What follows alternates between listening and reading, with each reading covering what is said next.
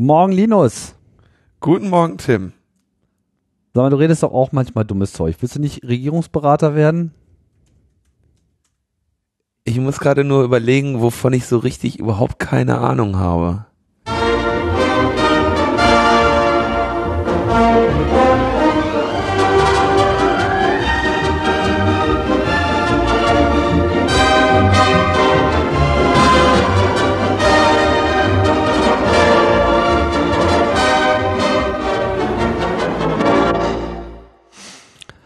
So richtig keine Ahnung haben wir vom Podcasting und wir wissen auch nicht, wie wir mit Communities umgehen und schon gar nicht, äh, wie wir mit dem Internet umgehen und deswegen empfehlen wir uns als eure Experten für den, ja, fast wöchentlichen Rückblick auf das netzpolitische Geschehen. Ne?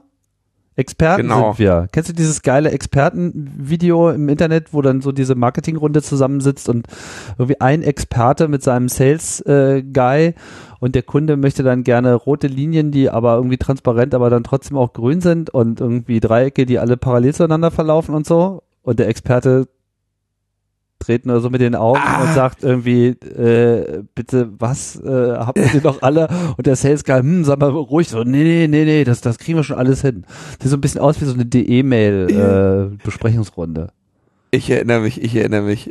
Ich, Den, den Link schmeißen wir auch gleich noch in die Shownotes. Das, das ist so ein bisschen so den Eindruck, den ich manchmal habe, wenn so die Personalkarusselle so vor sich hin rotieren und irgendwie immer wieder so richtige super Spezialexperten äh, produzieren. Und dann auch noch immer dieselben. Ja, aber äh, Da kommen wir noch zu. es ist, ich weiß, es hat ja, ich glaube, ich unterstelle da ja bei einigen Stellen Bösartigkeit. Aber da kommen wir dann gleich, da kommen wir ja gleich erst Ja, dazu. das kann gut sein. Das kann gut sein. Also zumindest uns gegenüber. Ja, aber weißt du, Tim, ne, weiß ja, äh, nur weil wir unseren Kernel selbst kompilieren, sind wir keine Genies, ne? Das stimmt. Ne? Und wir, wir äh, haben müssen uns ja gar nicht anmaßen, dass wir in irgendwelchen Bereichen hier Einfluss auf die Politik nehmen könnten, weil wir sind ja nur Nerds. Arschlöcher. Ja, Nerds auch. Hm. Naja. So läuft Alle das. Nerds Arschlöcher. Ja, aber die anderen sind ja auch Sagt nicht besser. Dieter Gorni. hat der, glaube ich, wirklich schon mal gesagt. Ja? Nee, der hat, der hat sowas gesagt wie, äh, ähm, man darf die Netzpolitik nicht den Nerds äh, überlassen. Nee, nee, Nee. Wo kommen wir denn da auch hin? Da muss auch mal so ein schöner Business-Mogul rein. Ja, ja, ja, Herr Gorni. Aber jetzt sind wir schon wieder, dann doch wieder schon wieder beim übernächsten Thema, oder willst du da gerade irgendwas vorziehen? Nee. Nee, ach, wir, äh, ich äh, fand, ich fand das eigentlich nur ganz, ganz lustig, welche Debatte sich entsponnen hat um das, um das zehnjährige Bestehen von Fefes Blog. Ach so, ja. Äh, das, das, das würde ich ja an dieser Stelle doch nochmal ganz gerne würdigen. Also das ist, äh, ich fand das eigentlich eine sehr interessante Debatte, weil, glaube ich, ohne Frage äh, Fefe in den in den zehn Jahren seines Bloggens äh, durch eine Menge Feinde gemacht hat. Und äh, einige von denen haben sich ja dann auch zu seinem, zu den Festlichkeiten seines zehnjährigen Bloggens äh, auch zu, zu Wort gemeldet. Durchaus mit äh, sehr ähm, wichtigen Kritikpunkten. Ähm, an äh, Fefes Veröffentlichungen. Ne? Also gab äh, in den vielen Jahren einiges, äh, wo er, glaube ich, auf auf, einig, auf einige Leute, einigen Leuten das Leben sehr schwer gemacht hat, was äh, nicht mehr im Bereich des des äh, Angenehmen war. Ja, Ähm, übrigens auch ich, ich habe auch schon in Fefes Blog äh, für Aktionen, oder sagen wir mal für Aktionen von mir, ähm, nicht unbedingt namentlich, einen offenen Sack bekommen und äh, weiß auch, wie sich das anfühlt. Aber was ich eigentlich ganz, ganz wichtig finde, in dem Zusammenhang wurde auch immer wieder diese Forderung laut, ähm, dass man sich bestimmter äh, Veröffentlichungen eben entziehen müsse. Ja, also dass man äh, bestimmte Blogs dürfe man nicht lesen. Ja, also man dürfe Don Alfonso dürfe man nicht lesen, weil das ein konservativer ähm, äh, ist und Fefe darf man nicht lesen und äh, was und Bildzeitung darf man auch nicht lesen. Ähm, ich halte das für ähm, für ganz ganz besonders gefährlich so zu argumentieren. Ich lese insbesondere die Sachen, die nicht das sagen, was ich denke. Ja, das muss ich tun, weil ich mich im politischen Bereich vor allem mit den Argumentationen der anderen auseinandersetzen muss. Ja, ich meine, Logbuch Netzpolitik ist schön und gut, wenn wir hier ähm, den dem Chor predigen und äh, uns darüber freuen, dass der Chor immer größer wird. Ja, und das ist ja auch äh, schön. Ja. Aber ich ähm, hoffe doch, dass ich bei aller äh, subjektiver Prägung hier insbesondere auch die Position, die Gegenposition ausreichend immer äh, versuche zu erklären und zu würdigen. Und ähm, das gelingt mir ja nicht, wenn ich mich da auf das, äh, auf den Punkt herunterbegebe, zu sagen, das sind jetzt irgendwie Konservative, das sind Arschlöcher, von denen kommt nur Schlechtes. Da haben wir gestern, letzte Woche noch darüber gesprochen, dass wir jetzt auch einen Nico Lummer bei der bei der Bild-Zeitung haben. Und ähm, es ist für für die geistige ähm, Diskursfähigkeit ganz besonders wichtig, sich mit dem auseinanderzusetzen, was äh, was die Gegenseite sagt. Und wenn man im Fefe als die Gegenseite sieht, dann ist es, glaube ich, auch wichtig, äh, das zu lesen, um nicht in so einer ähm, in so einer in so einer Filterbubble da zu landen, in der man dann nur noch äh, überall den Feind sieht und ähm, sich gegenseitig das, ja, das äh, nichts gönnt. Ist auch, ich meine, ja, stimmt so, ja. Also erstmal, man, man, man wird, man muss alles lesen dürfen finde ich auf jeden Fall. So, also ja, man muss das Verbote, vor lesen. Man, also wenn ja, ich noch ganz kurz, also das weiß ich jetzt nicht, ob man alles lesen muss, weiß ich nicht. Man muss nicht alles lesen. Nein, das stimmt. Ich äh, Fefes Blog zu lesen ist kein Muss. Äh, Fefes Blog zu lesen ist, ähm, da kann man sich drüber, äh, kann man sich viel drüber amüsieren. Das ist halt so einfache, äh, einfache äh, Darstellungen für die Mittagspause und natürlich äh, wie äh, glaube Huckel auch da schrieb, äh, in einer seiner Würdigungen braucht man eben nicht nur eine Prise Salz, sondern direkt so einen ganzen Salzstreuer dazu, wenn man das Blog liest, ja, und da passieren regelmäßig auch üble Ausrutscher, ja, also ich gerade in meinem Freundeskreis auch Menschen, die da regelmäßig ähm, betroffen sind, ne? Also so stell dir mal vor, du würdest an, an System D äh, entwickeln, ne? Dann, dann liest du irgendwann Fefes Blog nicht mehr, weil ähm, ja, weil da halt einfach Unwahrheiten äh, und, und bösartige Anschuldigungen über, über deine, über dein ehrenamtliches Engagement da ähm, getätigt werden. Mhm. Stell dir vor, du wärst für Heartbleed verantwortlich und du wärst derjenige, dessen Name da genannt wurde.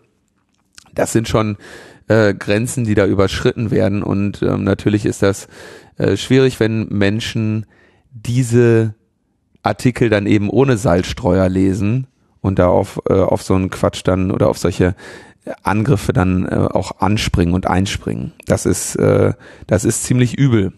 Und das kann man eigentlich auch nur sagen, dass äh, diese Menschen, ähm, dass diesen Menschen basales Verständnis des Zusammenlebens fehlt und wie auch angemerkt wurde, kann man da sicherlich auch den Kritikpunkt üben, dass Fefe da ab und zu sich seiner Verantwortung als, als äh, sehr weit rezipiertes Blog äh, nicht unbedingt vollständig gerecht wird.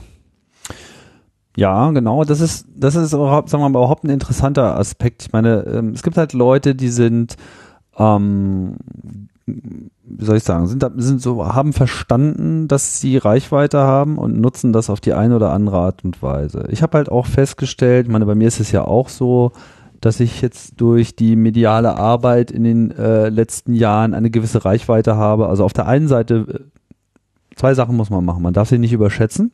Also man darf seine eigene Deutungshoheit auf jeden Fall nicht, man darf sich selbst nicht zu wichtig nehmen. Man darf nicht glauben, weil man jetzt irgendwas so und so darstellt, wäre das eine Meinung, die alle übernehmen würden. Das, das wäre dann einfach so, oder das wäre irgendwie besonders wichtig, oder man müsste Gegenargumente nicht gewichten. Das ist definitiv eine Gefahr, die, äh, in die man schnell reinläuft. Auf der anderen Seite äh, darf man es aber auch nicht unterschätzen. Man darf nicht meinen, weil man sich selber vielleicht nicht so wichtig nimmt oder weil man das weißt du, weil es ja nur das mein Gedanke, es findet alles irgendwie in meinem Kopf statt, dann blurb ich das so ins Internet und ist ja die Schuld der anderen, wenn die das irgendwie zu wichtig nehmen. Tatsache genau, ist, dass ist einfach viele Leute werden ähm, so ein bisschen ähm, aus dem Fame heraus oder aus dem Hype heraus oder auch einfach nur durch eine Fehlwahrnehmung irgendwie als, als Leithammel und, und wichtige Personen gewertet, die sie vielleicht manchmal auch sind, ja aber das übersetzt sich nicht automatisch darin, dass dann irgendwie jedes, jedes Wort Gesetz ist. Und es gibt Leute, die haben eine sehr, wie soll ich sagen, eine sehr einfache Art und Weise, mit gesammelten Informationen umzugehen. Da ist man dann irgendwie so eingenordet, ja, und äh, Tim hat jetzt gesagt das und das und deswegen, weißt du, ist es so, so. Was Quatsch ist, weil ähm, ich mir, ich zumindest versuche mir immer wieder anzugewöhnen, auch, auch meine eigenen Aussagen zu hinterfragen und vor allem auch muss man eben gut darüber, das gelingt einem auch nicht immer, ja, gut darüber nachdenken, was sagt man jetzt und wie sagt man das, dass irgendwie klar ist, dass im Prinzip bei allem, was ich sage, du sagst, wir sagen, äh, jeder auch immer so ein bisschen mitgeschwungen bekommt, so nimm das an, mach dir deinen Kopf darüber, aber mach das vor allem und bild dir deine eigene Meinung. Und es ist auch okay, wenn du zu einer anderen äh, Schlussfolgerung kommst und besser noch, das würde ich dann auch gerne wissen weil man verrennt sich da sehr schnell und, und, und in seiner eigenen Glaubenswelt festzuhängen und der Rest ist ja alles egal und man ist ja auch egal, was ich für eine Wirkung habe. Und wenn ich falsch wahrgenommen werde, ist das das Problem der anderen. Das halte ich für einen falschen Ansatz. Fefe ist da schwierig, ja. Ich meine, wer ihn länger kennt, und ich kenne ihn länger als diese zehn Jahre, ja, das ist jetzt, sagen wir mal, nichts, was erst mit seiner Blogtätigkeit so aufgekommen ist. Er hat dann etwas einfache Art und Weise des, des äh, Vorgehens. Und ähm, naja, viele missinterpretieren das und ich finde es insofern ein bisschen beunruhigend und das ist auch das, was sagen wir mal, der von dir genannten Kritik auch so ein bisschen mitschwang wenn dann halt so ein bisschen so ein Mob von Leichtgläubigen oder Leuten, die, weißt du, eben dann eben nicht bereit sind, da jetzt viel Gedanken zu verschwenden, da so ein bisschen da ihre Botschaften erhalten und dann einfach losschießen. So, wir hatten ja auch schon mal über diese super extreme Gamergate und so weiter äh, ähm, gesprochen. Ich will das jetzt hier nicht auf eine Ebene setzen, aber das, da ist definitiv auch so eine ähnliche Dynamik mit drin, dass Leute dann einfach ne, das nicht reflektieren, sondern ah, der Rest marschiert auch mit in die Richtung, dann macht das jetzt auch mal auch bei Anonymous und so weiter. Also oft findet man das, wo dann einfach man das Gefühl hat, da werden jetzt einfach nicht mehr Argumente gewichtet, sondern da wird einfach nur noch Aktionismus verbreitet. Genau, und das hat man aber doch bei einigen, genau bei diesen einigen äh, Wortbeiträgen auch gesehen. Also wie gesagt, ich halte es grundsätzlich für falsch zu sagen, den nicht lesen. Ich finde das sehr wichtig zu sagen, das, was in diesem Artikel behauptet wird oder das, was diese Person da getan hat, ist aus folgenden Gründen falsch. Ja. Ähm, zum Beispiel ärgere ich mich sehr, dass ich mich äh, gegen einige Artikel, in denen unwahre Behauptungen über meine Person verbreitet werden, äh, nicht gewehrt habe, einfach um ihnen keine Aufmerksamkeit äh, zuzuschieben. Ähm, oder ich ärgere mich darüber, dass diese Behauptungen aufgestellt wurden. Ich bin eigentlich ganz froh darüber, dass ich, dass ich da nicht äh, drauf geantwortet habe, weil das eben aus dieser Hass-Internet-Ecke kommt. Ja, es gibt halt eine Hassecke im Internet und in der gibt's Menschen. Und äh, in einigen, ähm, in, in vielen dieser Hass-Internet-Ecken ähm, spielt Fefe eben auch eine Rolle. So. Und äh, das spielt er mal als als Ziel und mal als äh, oder viel häufiger ähm, oder viel häufiger als Ziel dieser Hassattacken, aber natürlich auch in vielen Fällen und in vielen signifikanten und schlimmen Fällen dann eben auch als, als Auslöser dieser Hassattacken auf andere. Mhm. Ne? Das ist generell einfach scheiße was äh, wie, wie Menschen da miteinander umgehen, wie Menschen da miteinander kom kommunizieren und ähm, dieser Aspekt äh, ist auch nicht schön zu reden. Ich denke aber, dass das Wichtigste dagegen ist, äh, zu sagen, jedes Mal, wenn dir jemand dazu rät, etwas anderes gar nicht erst zu lesen, ja, dann bist du auf jeden Fall schon mal auf einem Weg, der dich genau in so eine Hassecke führt, ja.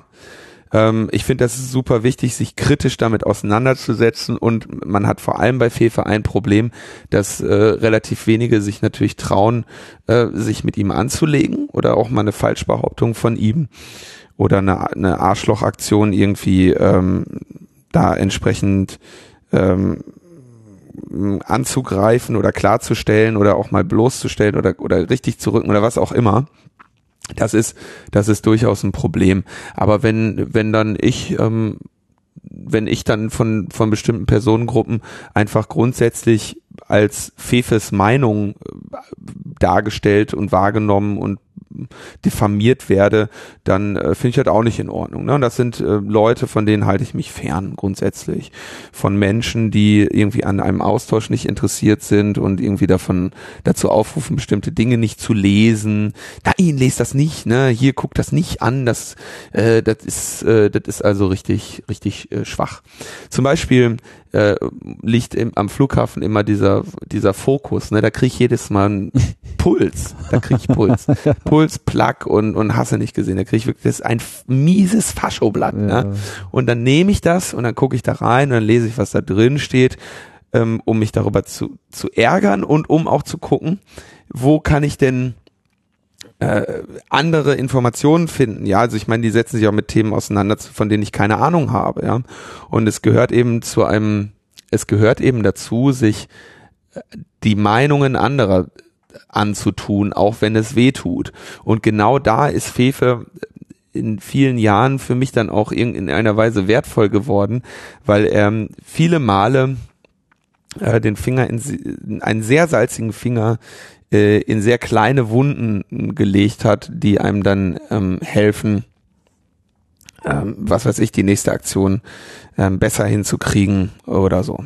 Ja, das, ähm, ich, mir geht's gar nicht darum, jetzt irgendwie, also Fefe ist ein, ein Phänomen, das äh, viele Facetten hat, das sehr, dass man sehr kritisch betrachten kann. Ich persönlich ähm, habe keinen Schaden davon getragen, das zu lesen.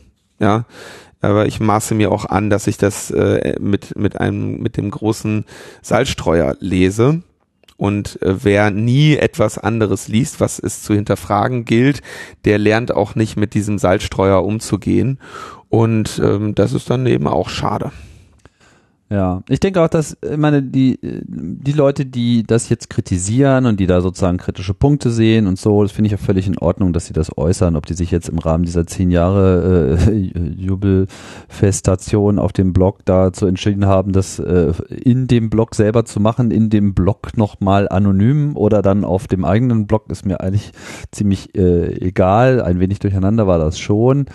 Äh, Andererseits ist so dieses Aufregen, äh, sich darüber groß aufregen, macht, macht man natürlich so ein bisschen auch diesen, diesen Fehler, dass man damit natürlich auch Relevanz unterstellt. Und äh, manchmal ist es einfach besser, irgendwas einfach zu ignorieren, ja, und zu sagen, pff, okay, tangiert mich nicht, ich äußere mich da nicht zu und dann ist eigentlich auch gut. Das ist nämlich auch eine Aussage, anstatt sich da manchmal in so in so schweres Geschütz zu verrennen, was dann meistens auch ein wenig über das Ziel hinausgeht.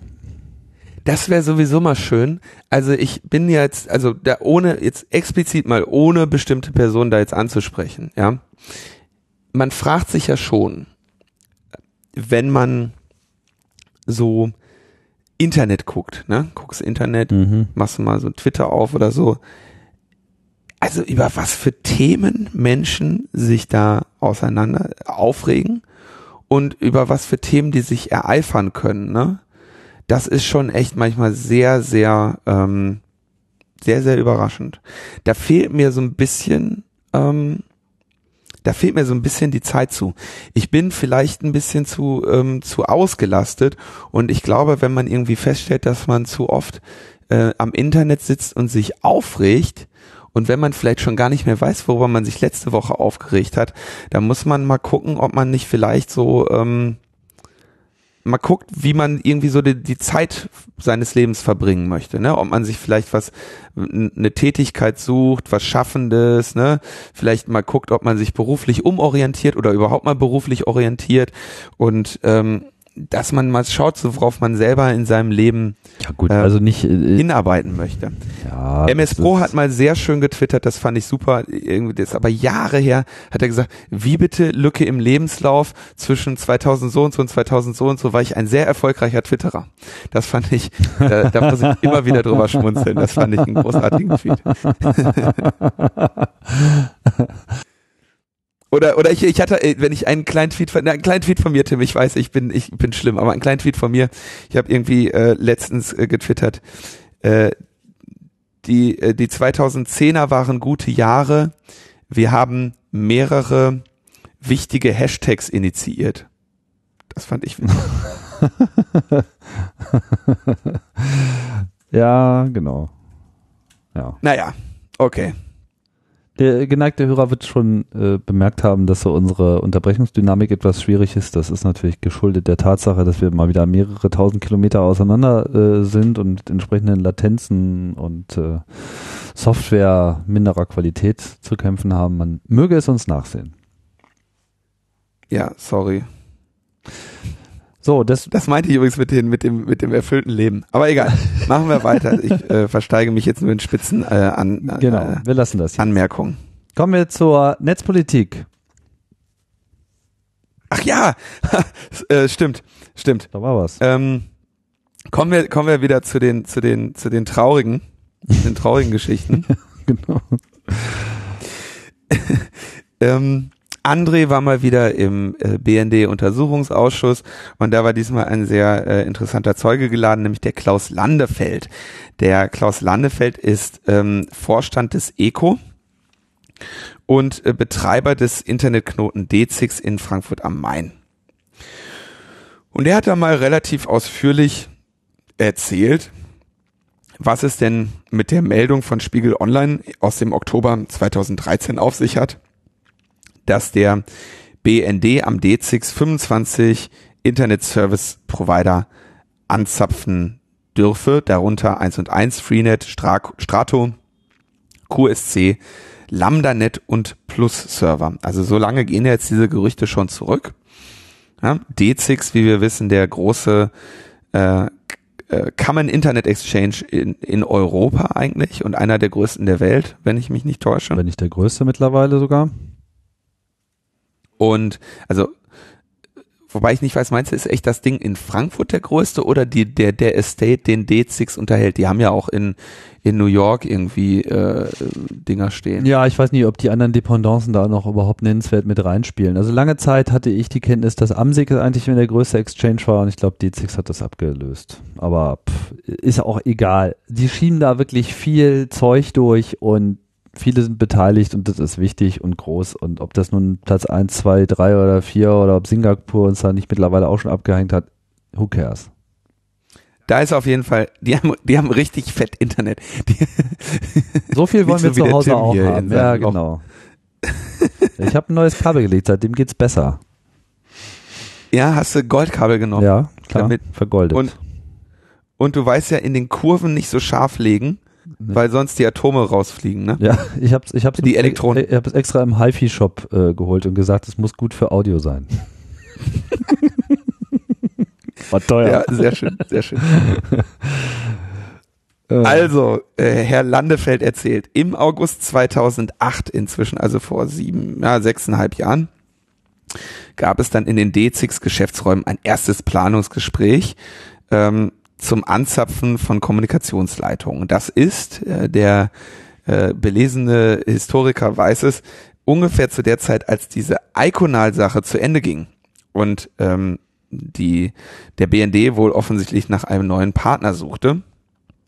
Und in diesem Gespräch sagte, ja, wir hätten dann ganz gerne mal einen Generalzugriff auf alle Leitungen des Knotens.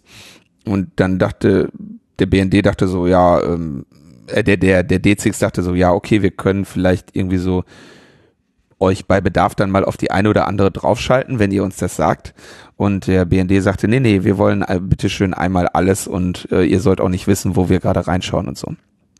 Und dann hat der D6 das mal so seinen Rechtsanwälten gegeben, hat gesagt, hat dann vermelden lassen, ja, wir haben das mal rechtlich geprüft.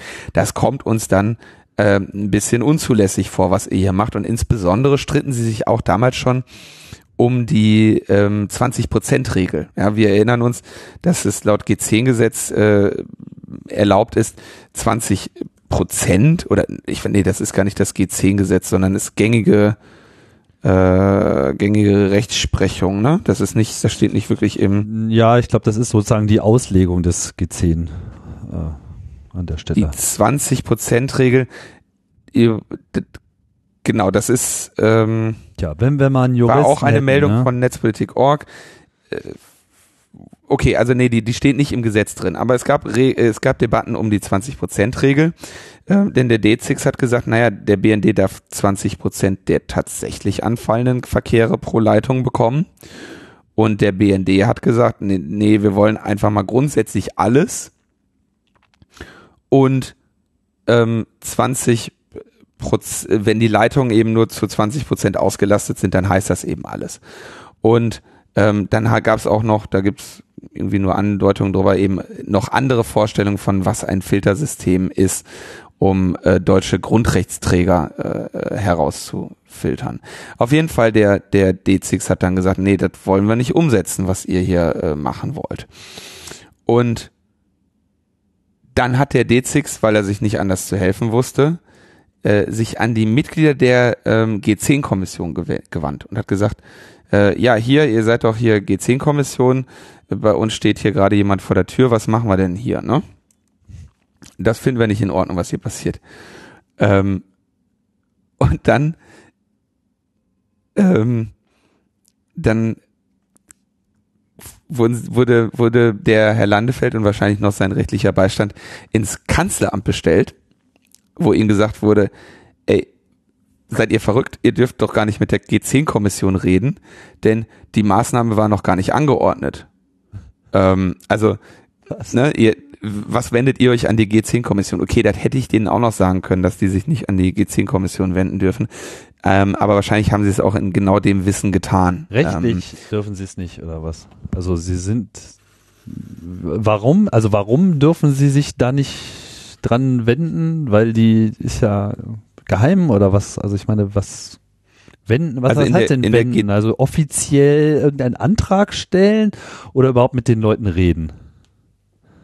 in die, die G10-Kommission, in der G10-Kommission wird ja quasi die Regierung geprüft. Ja. So, und da werden dann die G10, in die G10-Kommission gehen dann die Geheimdienste zum Beispiel rein und sagen, ja, hallo, und die, jetzt haben wir für die Regierung das und das und das und das und das gemacht.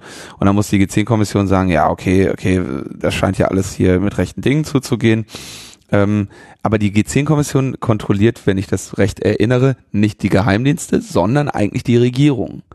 Und da ähm, in diesem Fall ja der, der BND mit einem Wunsch an einen Provider herangetreten war und das aber noch nicht eine tatsächliche, ein tatsächlicher Akt der Regierung war in diesem Sinne, ähm, hatte der Betreiber dem, dem G10 äh, jetzt de, dem G10-Gremium darüber erstmal gar nichts zu erzählen. Ja, also das leuchtet mir sogar ein. Das ist halt ein Kontroll Kontrollgremium der Regierung. Ich sag, ich sag nicht, dass es falsch war, sich an die zu wenden. Das war genau das Richtige, das zu tun. Aber ähm, wie gesagt, der, die, die Bürokratie und die Struktur sehen das so jetzt erstmal, glaube ich, nicht vor. Mhm. Ähm, aber dann wurden sie, wie gesagt, ins äh, Kanzleramt geraten, ge geladen, wurde gesagt, seid ihr wahnsinnig, ne? Wenn ihr dürft niemandem erzählen, dass ihr mit dem BND gesprochen habt und so. Und äh, das war also im äh, Februar, äh, am 27. Februar 2009. Und dann ist einige Zeit gar nichts passiert. Langefeld sagt, der BND hatte technische äh, Umsetzungsschwierigkeiten. Ähm, klar, weil wenn die dann mal die Kapazitäten vom, vom D6 äh, gehört haben, dann mussten die sich schon überlegen, äh, wie sie, wie sie da ihr kleines Abschnörchelchen ranhalten. Und dann kam eine G10-Anordnung. Die einzelne Anbieter betraf aber bei weitem nicht alle, sagt er. Das war deutlich geringer als das, was 2008 besprochen wurde. Und auf diesen ersten Anordnungen, die da 2008 ein, eingingen, waren auch deutsche Anbieter drauf und innerdeutsche Leitungen. Zum Beispiel eine Leitung von Frankfurt nach Karlsruhe mit 95 Prozent deutschen Verkehren. Schöne Formulierung. Ja. Ähm, und der Herr Landefeld sagt dann, naja, wir waren äh, gleich der, der Ansicht, dass, dass der sich dann eben an die Betreiber der Leitung wenden soll und nicht an uns. Ja, das war von Anfang an der Streitpunkt und leuchtet aber natürlich auch ein, dass der BND ähm, dahin geht, wo alles hingeht und lieber mit einer Partei ähm, sprechen möchte oder einer Partei Anordnungen geben möchte, als jetzt mit einzelnen Betreibern zu sprechen. Ja. Ähm, Fazit der ganzen Geschichte sagt er, die operieren da eigentlich so ein bisschen im rechtsfreien Raum. Also man kann eigentlich sagen, dass das Internet ist ein, ist ein rechtsfreier Raum an dieser Stelle. So, so. Ich dachte, das sollte immer nicht der rechtsfreie Raum sein. ja, weil es einfach keine technischen Richtlinien gibt. Er sagt, zu den Telekommunikationsüberwachungsverordnungen, mit denen die ja übrigens auch zu tun haben, ne? oder Internetprovider auch, wenn da eine TKÜ-Anordnung auf einen Server kommt, dann ähm, haben die natürlich damit zu tun. Ähm, und sagt er, ne, ähm, da gibt es eine er sagt das sehr schön, das ist bis ins letzte Bit runter dokumentiert, wie das stattzufinden hat. Und bei G10 gibt's gar nichts. Und das dann spricht er noch, noch ein bisschen aus dem Nähkästchen geplaudert, dass äh, der BND die, Aufsicht, die Ansicht pflege, dass Transitverkehre weitergegeben werden können. Also äh, du gehst vor, du hast ein, ein, ein Datenpaket, was von, von Polen nach Holland geschickt wird, ähm, durch den, durch den D6 und dann hängt da der BND dran und sagt, oh, das ist aber ein schönes Datenpaket, was machen wir denn jetzt damit? Ja, das tauschen wir einfach mal mit dem polnischen und mit dem niederländischen Geheimdienst. Die haben ja so Schwierigkeiten, da dran zu kommen, ja. Das wäre also üblich. Und dann sagt er, das wäre also, würden die Techniker relativ offen drüber sprechen und das finde er also nicht in Ordnung. Und dann hat er noch eine sehr interessante Geschichte erzählt wo er sagt, 2013 hat dann die Bundesnetzagentur mal eine Anhörung von Telekommunikationsunternehmen vorgenommen und hat einen Fragebogen an die Unternehmen verschickt, unter anderem so Fragen drauf wie ähm, betreibt Ihr Unternehmen Überwachungseinrichtungen nach äh, Paragraph 5 oder Paragraph 8 G10 Gesetz? Und ähm, dann hat das Bundeskanzleramt die Vizepräsidentin der Bundesnetzagentur angerufen und gesagt, ey, seid ihr wahnsinnig? Die Unternehmen dürfen diese Fragen nicht beantworten. Die Bundesnetzagentur hatte gar nicht das Recht, diese Fragen zu stellen. Also er hat im Prinzip jetzt nichts erzählt, was man sich nicht ohnehin schon denken konnte. Da das nämlich ähm, dass dass das eben da einfach getan wird. Ne? Ja. Die operieren da nicht in irgendeiner Form von, von strengen, strengen gesetzlichen Rahmen und gehen halt mit einer Maximalforderung da rein. Und es ist, denke ich, der, der, dem, dem Gerechtigkeitsempfinden und der Standhaftigkeit von Klaus Landefeld und dem Dezix dazu verdanken, dass da überhaupt noch in irgendeiner Form eine Einschränkung stattgefunden hat, so lächerlich die jetzt auch ist und so ein schlechtes Gefühl er jetzt da auch hat. Er sagte dann natürlich auch, erzählte dann so ähnliche Geschichten wie der Nicholas Merrill über die Gag Orders in äh, beim vor vielen Jahren beim Kongress erzählt hat, dass er sagt, ja, ich wusste ja gar nicht, mit wem ich jetzt darüber sprechen darf. Weil eigentlich ja heißt, wir dürfen, man darf noch niemand, noch nicht mal jemandem sagen, dass man mit dem BND Kontakt hatte.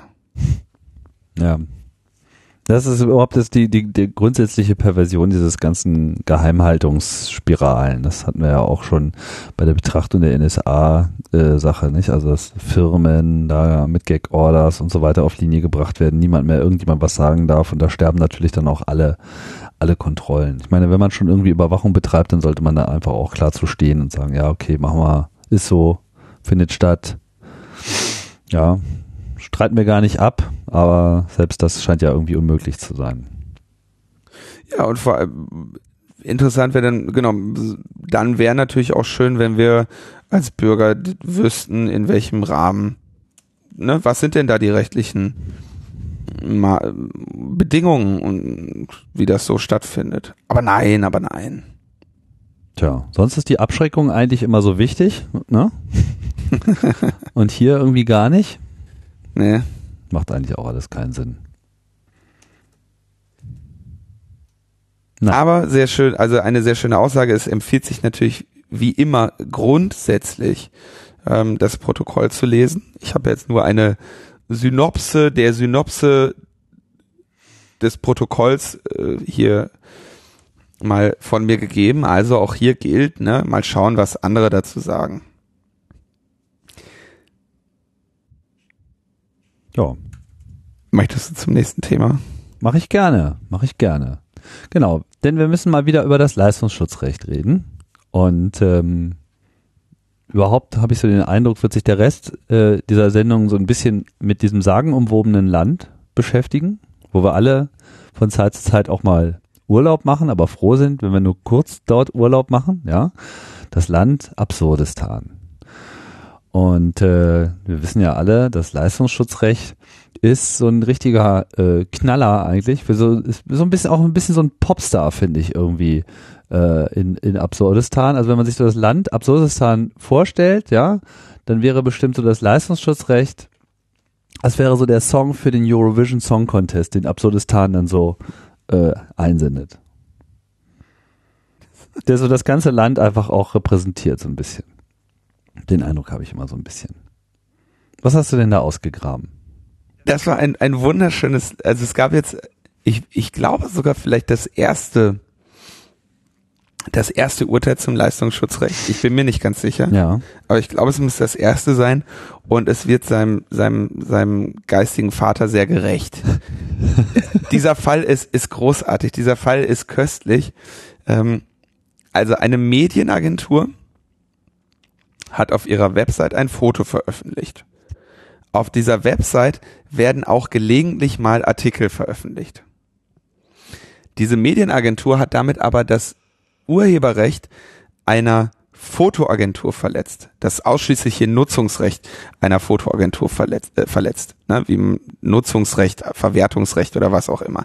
Das war, das Bild gehörte, also die, die Rechte an diesem Bild hatte eine Fotoagentur und sie hatten das nicht von dieser Fotoagentur lizenziert. Also eine klassische Lizenzverletzung, die diese Medienagentur da begangen hat. Ja, das wird dann abgemahnt und fertig. Genau, das hat dann auch ähm, der, die Fotoagentur gemacht und hat ähm, der Medienagentur geschrieben und hat äh, 2000, Mitte 2014 eine Nachlizenzierung für, von, für 240 Euro 75 verlangt. Oh, Schnäppchen. Und in diesem Schreiben, ähm, in diesem Schreiben gab es dann einen Link mit einem persönlichen Zugangscode. Also es war so ein Link, wo dann so drin steht, slash, langer Hash, lalala. Mhm. Und da könnte man das Beweismittel abrufen, nämlich die, oder den Vorgang abrufen. Und in diesem Vorgang befand sich dann ein Screenshot von der bemängelten Seite. Und dieser Screenshot umfasste jetzt also den Artikel und das in diesen Artikel eingebettete Bild und war auf der Seite dieser Fotoagentur, wo sie also sagten, hier, ne, hat unsere Rechte verletzt, geht mal auf diese Seite, da könnt ihr das sehen, da ist der Vorgang dokumentiert und so, ne, und dann könnt ihr das, könnt ihr das gucken. So, jetzt, jetzt hat also diese Fotoagentur auf ihrer Website ihr eigenes Foto gehabt und den Artikel, den die Medienagentur geschrieben hatte, in den sie dieses Bild widerrechtlich eingebettet hatten. Und dann hat die ähm, Medienagentur diese Nachlizenzierungsangebot da zur Kenntnis genommen, aber äh, nicht angenommen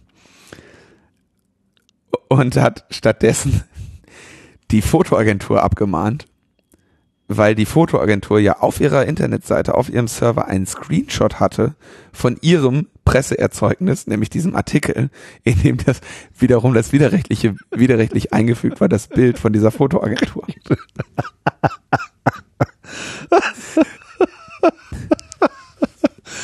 Mit dem Argument Leistungsschutzrecht. Genau. Urheberrechtlich geschützter Inhalt, Inhalt unberechtigt öffentlich zugänglich gemacht. Na gut. Und, also ist das schon explizit eine Bezugnahme auf das Leistungsschutzrecht gewesen in, in dem Moment? Ich habe mir jetzt die, ja, ja, schon. Ich habe mir die Paragraphen aber jetzt da nicht alle, alle nicht angeschaut. Ja. Wie gesagt, ich bin ja kein Anwalt. Meine Eltern haben mir ja gesagt, ich soll kein Jura studieren. nee, haben die echt. Haben die, ich wollte echt? das eigentlich ganz gerne, aber meine Eltern gesagt, nee, das nicht. Gut. Alles, alles, aber nicht das. okay, jetzt hat also die Fotoagentur dann keine Unterlassungserklärung abgegeben. Und dann hat das Landgericht Berlin einige Tage darauf eine einstweilige Verfügung erlassen.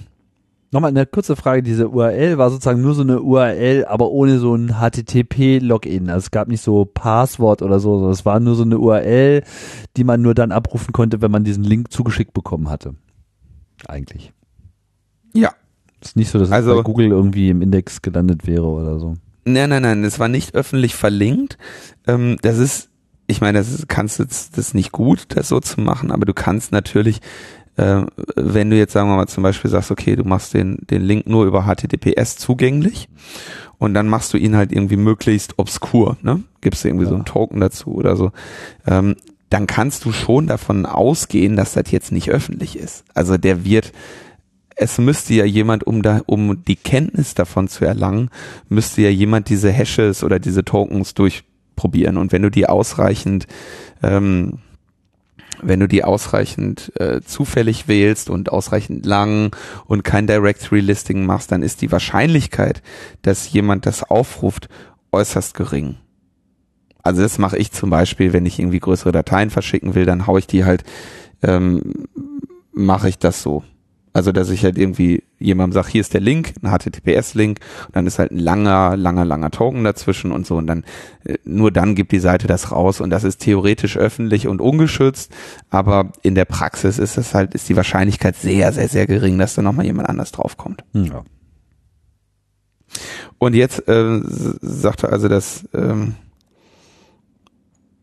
ähm, also das, das die die einstweilige Verfügung dieses dieses Landgerichts Berlin ist also sagt also der Medienagentur steht gegenüber der Fotoagentur ein Unterlassungsanspruch gemäß dem Paragraphen 78, 87 folgende 97 und 19a und jetzt siehst du, ich habe kein Jura studiert, das ist natürlich 87f und nicht 87 folgende, ja, sondern 87f, 97 und, 100 und 19a des Urheberrechtsgesetzes zu.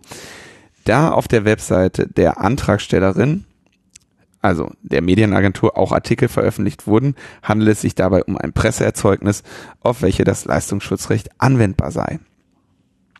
Und dann sagen sie explizit, ein Zugänglichmachen liege auch dann vor, wenn der Inhalt nur über die Direktangabe der Ziel-URL, also außerhalb einer normalen Suchfunktion, zugänglich ist. So, so.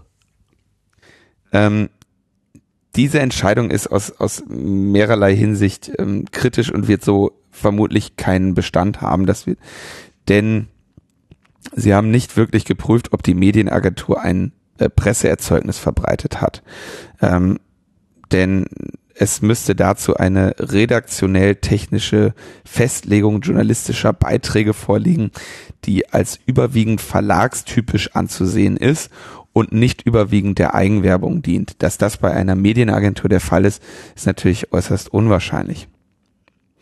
Und der entscheidende Fehler dieser Entscheidung ist, nach Paragraph 87g Urheberrechtsgesetz ist das öffentlichen, ist die öffentliche Zugänglich, meine Güte, ist die öffentliche Zugänglichmachung von Presseerzeugnissen oder Teilen hiervon zulässig, explizit zulässig, wenn sie nicht durch gewerbliche Anbieter von Suchmaschinen oder gewerbliche Anbieter von Diensten erfolgt, die Inhalte entsprechend aufbereiten. Und diese, diese Abmahn-Infoseite der Fotoagentur war ja jetzt weder eine äh, gewerbliche Suchmaschine noch eine äh, ent entsprechende Aufbereitung. Ja, also das war eine Fehlentscheidung, würde ich vermuten. Aber wie gesagt, ich bin kein Anwalt. Ja, aber es ist schon interessant, dass gleich so die erste oder zumindest eine der ersten Entscheidungen zum Leistungsschutzrecht sozusagen sämtliche Sicherheitsklauseln, die da jetzt reingehämmert wurden, um das Ding nicht komplett äh, wie so ein Feuerwerkskörper im Raum durch die Gegend schießen zu lassen, sofort nicht gegriffen haben. das finde ich immer sehr beruhigend. So ein bisschen wie Richtervorbehalt so. Ja, naja, ja, theoretisch kann da ja was passieren, aber wenn, ja, wir haben da ja Richtervorbehalt und wir wissen ja, wie die Richter alle so drauf sind und so, da kann ja nichts passieren. Ja, ja. So, und hier halt auch so, naja, ist ja nur, wenn du eine Suchmaschine und nur wenn gewerblich, dann kann, das kann dich ja überhaupt nicht betreffen und es kann überhaupt gar keine Kollateralschäden geben. Zack, bumm, gleich erste Entscheidung, alles äh, für die Katz. Ja, aber ist doch, aber ich meine, ich muss mal so sehen, ne? wenn, wenn der, der eine, der eine ist ein, ist ein Abmahner, okay, Fotoagentur ist jetzt auch wieder so eine Sache, ne? Ähm, ich kenne die, ich habe mich jetzt nicht schlau gemacht, welche Fotoagentur das ist und in, in diesem Fall hat sie auch recht. Also ich meine, das ist eine Fotoagentur, die verdient äh, ihr Geld und äh, ernährt Fotografen dadurch, dass sie Fotos lizenziert und wenn dann eine Medienagentur in ihrer äh, in ihrer Darstellung diese Bilder nutzt, ähm, da eine Abmahnung oder eine Lizenzforderung zu schicken, ist, glaube ich, wahrscheinlich schon dann im Rahmen des Gesetzes legitim. Ja, das ja, sicher, klar. Also ich meine, das ist ja deren Job, sozusagen so einen Kram zu lizenzieren. Und wenn jemand das halt nicht lizenziert und veröffentlicht, dann, ne, also ich meine, das, das kann man zwar scheiße finden, aber das ist nun mal Sinn einer Lizenz. Also das äh, der erste Schritt war sozusagen nachvollziehbar. Das Interessante ist, dass sie quasi nur einen Beleg liefern, den möglichst einfach konsumierbar wollen, äh, machen wollten und dass die Medienagentur dann eben gleich die Maximalkeule ausgepackt hat und gesagt hat, ihr, äh, ihr schickt uns Beweise, ihr, äh, ihr ver veröffentlicht ja ein Presseerzeugnis. Ja, das ist ja ungefähr so, als ob man eine, so, so ein Zeitungsschnipsel äh, fotokopiert, den irgendwie äh, einer, einer Zeitung äh, vorhält und sagt, äh, hier äh, falsche Tatsachenbehauptung, was auch immer, und die einen dann irgendwie äh, verklagen, ja, dass man sozusagen dann äh, einen Ausschnitt irgendwo in einen Brief gelegt hat und sozusagen mit dem Argument, man, man würde ja jetzt selber hier anfangen, das irgendwie zu vertreiben. Ja,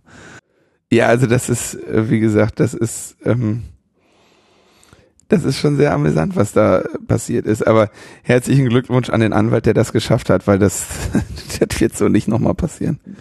Nein, in Absurdistan ist das völlig normal. Wollen wir noch was aus Absurdistan erzählen? Ja, auch direkt aus äh, Absurdistan ist ja die Personal, äh, Personalie, die die Bundesregierung aufgerufen hat. Ähm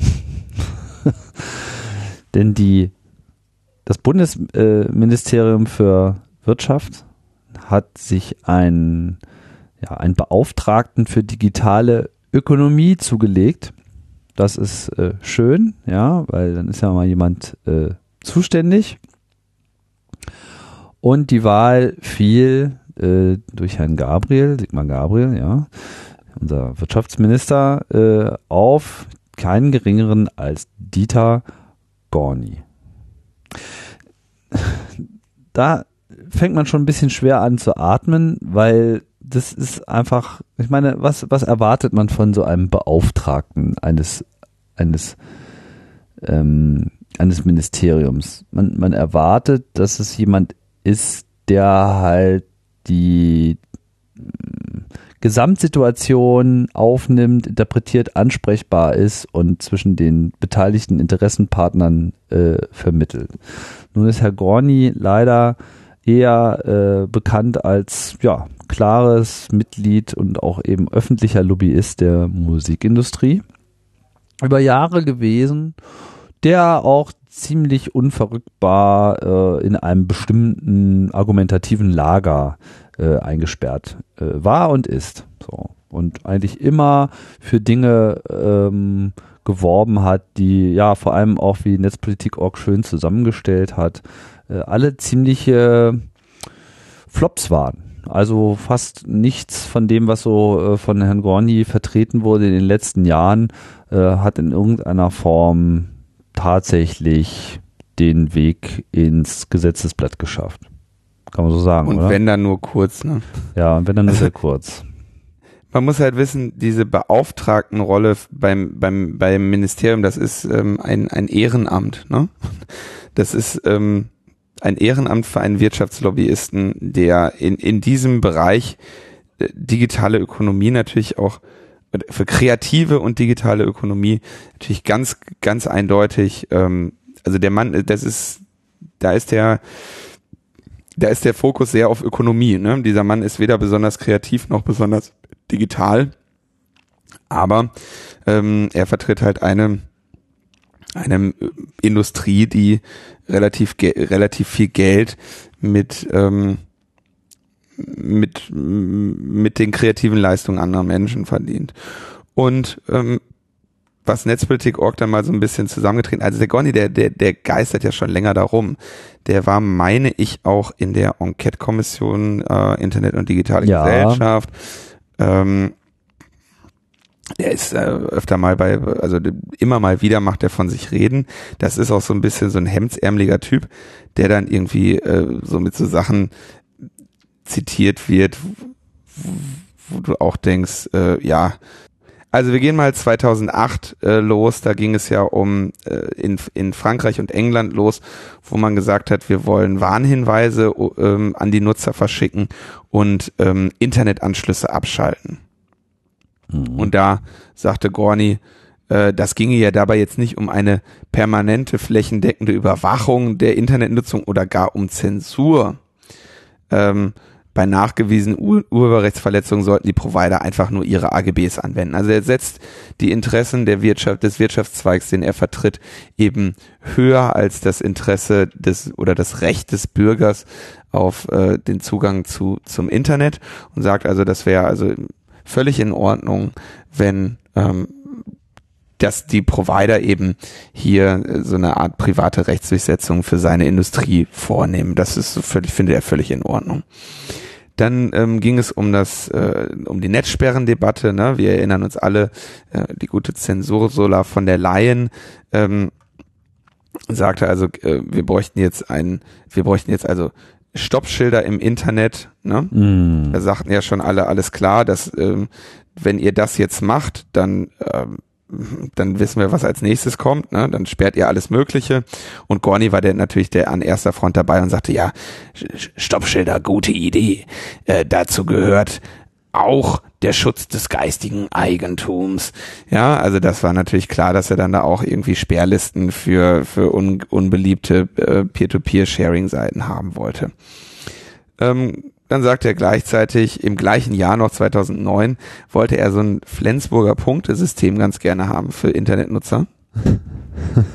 Man sagt, wenn der User illegale Handlungen im Internet vornimmt, soll er dafür Punkte bekommen. Und ab einer gewissen Anzahl ist dann beispielsweise die Bandbreite reduziert, reduziert oder der Internetzugang im Haus wird für drei Monate gesperrt. Also Führerscheinentzug, ne? Mhm. Wenn, wenn du dich nicht nach unseren, und es geht immer nur, immer nur um seine Industrie da, ne? Also es, der hat da wirklich, äh, sehr, das ist also ein Experte, ja, dem man auch mal raten könnte, äh, sich in anderen Bereichen ein bisschen kundig zu machen. So, so ein Punktesystem fände ich ja äh, eigentlich generell mal ganz äh, gut, was so dumme Bemerkungen äh, betrifft. Ja, also dass man sozusagen für, für so dumme Bemerkungen dann auch einfach mit entsprechenden Punkten belegt wird und wenn man dann irgendwie 15 Punkte zusammen hat, ja, also die verfallen dann vielleicht so teilweise dann so nach ein, zwei Jahren dann auch wieder, dann darf man sich so ein bisschen berappeln. So ab und zu darf man auch mal auf die Kacke hauen, aber wenn man einfach die ganze Zeit kontinuierlich immer nur auf die Kacke haut, dann ist dann halt irgendwann Schluss. Wäre doch mal was, oder? Genau. Ja. Und dann sagte er nochmal, 2011 hatte er den Gedanken immer noch, sagt er, ich würde das ja so machen wie die Franzosen, aber das ist derzeit in Deutschland politisch nicht durchsetzbar.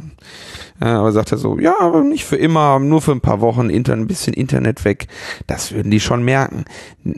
Was er natürlich äh, da äh, vergisst, ist, dass das Hadopi-Gesetz in Frankreich ja auch irgendwie, glaube ich, nur ein einziges Mal irgendwie zur Anwendung gekommen ist und da irgendwie Milliarden ähm, oder Millionen verschlungen hat. Äh, aber das war ja Steuerzahlergeld. Das ist ja, äh, das sind ja dann wenigstens keine vermeintlichen theoretischen Einbußen der Musikindustrie.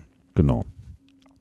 Und 2012, als die Debatte um ACTA losging, ne, und große Proteste gegen äh, das Anti-Counterfeit Trade Agreement, da war er natürlich sofort mit großem Nachdruck dabei und sagte, wir brauchen eine zukunftsorientierte Reform äh, des, äh, des Urheberrechts, um dessen Schutz im digitalen Zeitalter in Angriff zu nehmen und war auf jeden Fall für äh, solche für solche Vereinbarungen. Ne? Also das ist ein, das ist schon ganz klar, äh, wes Geistes oder für welche Interessen er da kompromisslos mit Maximalforderungen eintritt. Und dann ist er natürlich auch vielleicht im Wirtschaftsministerium gar nicht ähm, so falsch aufbewahrt. Ne? Also ich meine, Wirtschaftsministerium ist dafür da, dass äh, irgendwie so Industriezweige irgendwie sich bereichern. Und ähm, dafür, da ist er natürlich dann auch gut aufgehoben. Ja, ich weiß ja nicht, ob das immer alles wirklich so gut ist für die äh, Musikindustrie. Also wenn ich so in, in der Musikindustrie wäre, weiß ich nicht, ob das jetzt wirklich der Weg ist, mit, äh, mit dem ich so die Branche voranbringen wollen würde. Ja, also das ist. Du, wenn man sich die, wenn man sich mal so Wirtschaft anschaut, ne, es gibt immer so Wirtschafts- oder Geschäftsmodelle, die gehen über, über viele Jahre oder Jahrzehnte gut und dann äh, sterben sie einen unweigerlichen Tod ähm, und äh, ich meine, ich bin im Ruhrgebiet geboren, ich kann da wirklich ein, ein Steigerlied von singen. und ähm, ähm, ja. die, ähm, dann, dann, dann musst du eben am Ende musst, brauchst du eben Leute, die da irgendwie nochmal richtig ähm, Rabatz machen. Ne? Hm.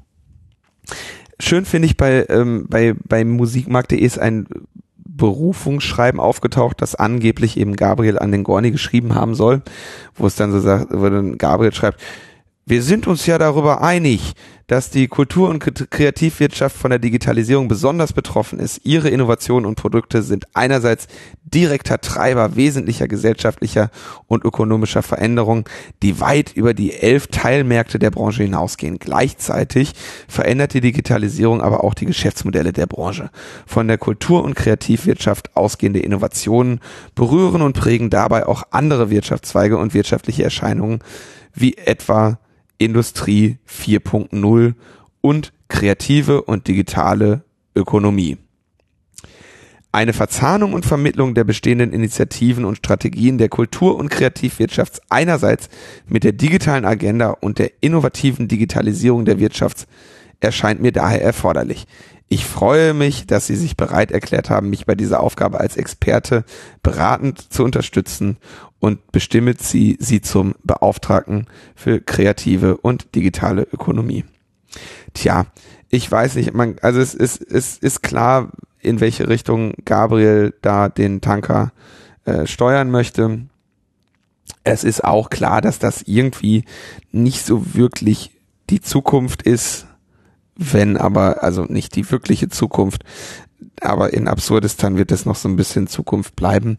Und man muss sich jetzt auch nicht einbilden, dass so ein Gorni nicht äh, schon vorher die ganze Zeit äh, an Gabriels Ohr gehangen hat. Deswegen frage ich mich eigentlich viel mehr, warum der dem überhaupt da jetzt noch so ein, so ein Posten gibt, ähm, was ja dann eine, ja, eine offizielle Rolle ist. Hm. Ähm, wo er doch ohnehin seit seit vielen Jahren da eben inoffiziell selbstverständlich als Lobbyist unterwegs ist. Ne? Also das ist ähm, das das soll wahrscheinlich so eine Signa so ein Signal sein oder so. Tja, aber an wen? Das Signal lautet, ich habe das, ich weiß leider jetzt nicht, welcher, wie der Artikel, wer den Artikel geschrieben hatte, aber wir verlinken den. Der hatte einen sehr schönen Titel. Ähm, der Bock ist jetzt Beauftragter für Gartenbau.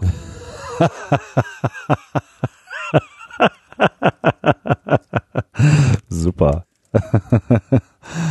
oh Mann.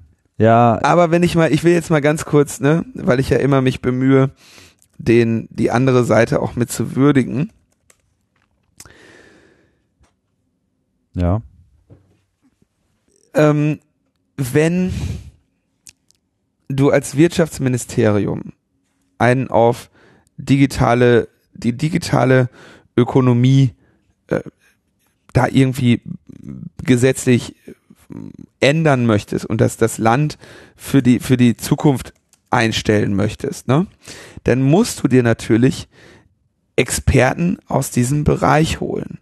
Und selbstverständlich kannst du dir da nicht fachfremde Menschen holen, ähm, die dann Entscheidungen treffen, die das Potenzial haben, einen sehr großen Wirtschaftszweig nachhaltig zu stören. Ja, ähm, ebenso wie ich jetzt, was weiß ich, ab und zu mal zu Fragen der IT-Sicherheit befragt werde, ähm, wenn es zum Beispiel jetzt auch bei dem IT-Sicherheitsgesetz darum geht, sich da gesetzlich einzumischen. Hm?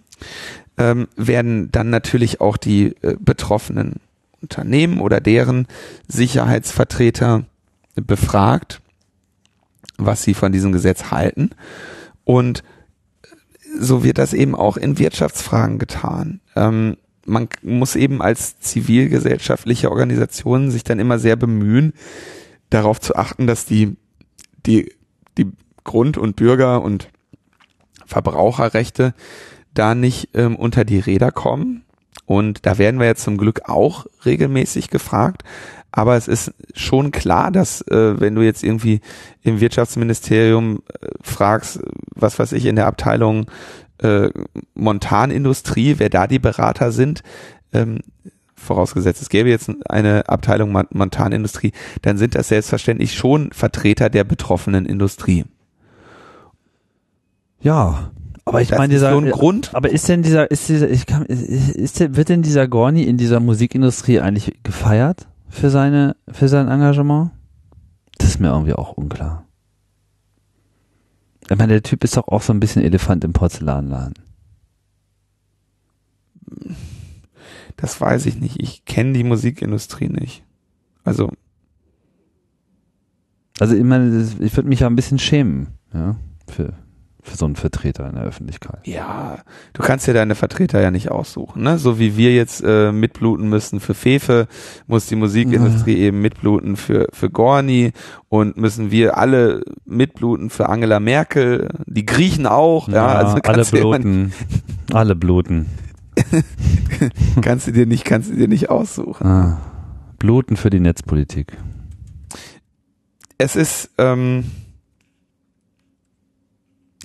es wäre, äh, ich finde das nicht so schlimm, wenn, wenn sich ein, also schlimmer, wie soll man, jetzt muss ich, das ist ein komplizierter Satz, den ich gerade sagen will. Also, es ist nicht schlimm, dass ähm, Sigmar Gabriel sich auch Dieter Gorni als Berater holt.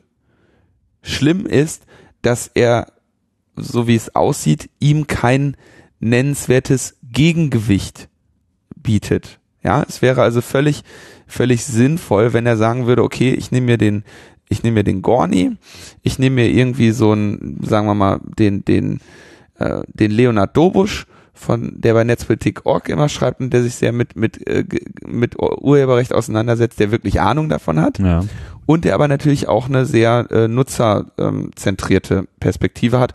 Und dann nehme ich mir noch so einen so einen so einen Vollpiraten ähm, dazu oder irgendwie so einen aus der aus der Share Economy oder so. Vollpirat. Ja, irgendwie sowas. Ja, dann, ein. Peter Sunde. Ja, wo ist der Peter Sunde? Leonard Dobusch und Dieter Gorni. Ich glaube, Peter Sunde und Leonard Dobusch wären so ein, so ein grobes Gegengewicht zu, zum Dieter Gorni. Und dann lässt du die beiden da mal was ausdiskutieren. Ne? Dann sagst du halt so, ihr müsst euch jetzt hier einig werden, ihr könnt euch jetzt nicht. Das wäre natürlich schön. Also so ähnlich wie zu sagen, ne, nicht nur Fefe lesen, äh, sondern eben auch mal ein paar andere Sachen. So sein, sein Input mal ver diversifizieren, um dann eben alles zu erkennen und dann irgendwie eine vernünftige Entscheidung zu treffen. Ne? Das würde man sich ja von unseren Politikern wünschen. Bisher sieht man das eben bei Gabriel nicht. Der scheint aber auch sowieso gegen Input ja relativ immun zu sein, wie wir das schon in der letzten Sendung ähm, ein bisschen behandelt hatten. Ja, naja, vielleicht bewirbt er sich einfach als Kanzler in Absurdistan. Da hätte er auf jeden Fall gute Chancen. Naja, er ist ja schon Vizekanzler. Ja, aber nur Vizekanzler. Ja, Aber er will ja Kalif anstelle des Kalifen werden, aber das klappt irgendwie nicht. Ne, klappt ja nicht, hat er ja schon aufgegeben. Aber also ich wollte das nur noch mal so ein bisschen einordnen. Das, also ich meine, wenn man sich in wenn man mal in die Enquete-Kommission geschaut hat, ne, was da alles für, für Gespenster drin rumgerannt sind, ne? Ähm, neben den natürlich hier auf, äh, auf Seiten der, der Netzgemeinde oder der, der, der Verbraucher sehr herausgestellte und sehr geehrte äh, Mitglieder wie äh, Konstanze oder äh, Markus. Da könnte man an der Stelle nochmal die, die Folge übrigens empfehlen, die wir mit äh, Konstanze gemacht haben zum, zu, zu, Mhm. zum Ende der Enquete-Kommission. Sollen wir die empfehlen, Tim? Das können wir auf jeden Fall empfehlen. Das war ein schöner äh, Rückblick und auch eine interessante Einordnung, was gerade so die Personalien äh, betrifft, die sich da so engagieren und welchen Sinn. Gut, also dann, dann empfehle haben, ich hiermit ähm, unsere eigene Folge, ne? Ja, die mit Konstanze, müssen wir noch den Link raus. ja, also unsere eigenen Folgen kann man immer empfehlen. Die sind sowieso relativ empfehlenswert. Also im, Die meisten Messen zumindest. an dem, an den, an der, gemessen an den Themen, die wir behandeln.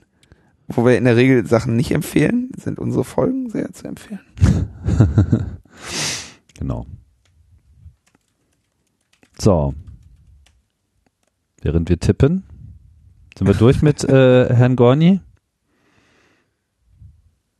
Sind wir durch, oder? Sind wir durch, ja. Ja. Oh, jetzt ist das Lag wieder da, liebe Hörer. Ja, wir Oh, haben ein das ist bisschen so Lag. schlimm. Das klingt so ein bisschen, als wären wir sowieso so leicht sediert, als, als hätten wir jetzt hier beim äh, Kiff-In teilgenommen in Berlin. Haben wir aber nicht, weil wir waren Wie war der nicht denn? da. Ich war nicht da. Wie ich war auch nicht da, In? keine Ahnung. Leute saßen im Park und haben gekifft, glaube ich. Und die Bullen saßen drumherum und äh, ist von Waren die Bullen da? Ich hatte ich sicher. habe keine Berichte. ja, ich habe irgendwo ein Foto gesehen, aber ehrlich gesagt, ich hatte auch noch nicht mal die Zeit, mich da groß mit zu beschäftigen. Aber es fand irgendwie statt und Politiker waren Also alles wie immer. So.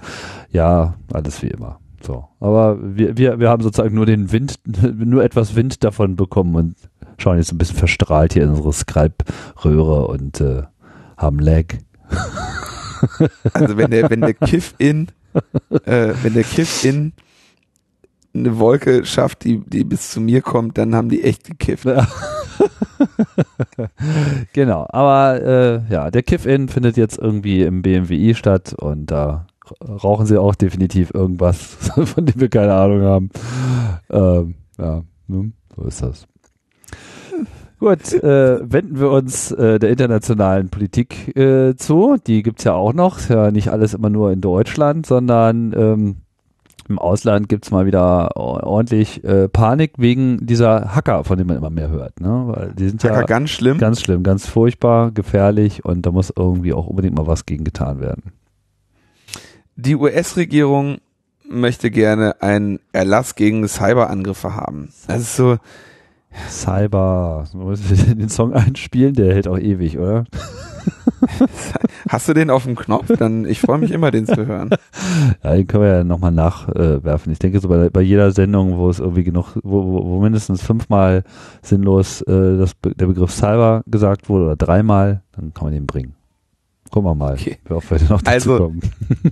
Es ist, es ist hier, wir sehen das ja übrigens auch mit dem IT-Sicherheitsgesetz. Das will sich ja eigentlich auch so ein bisschen dem, dem, dem Cyber-Thema äh, annähern.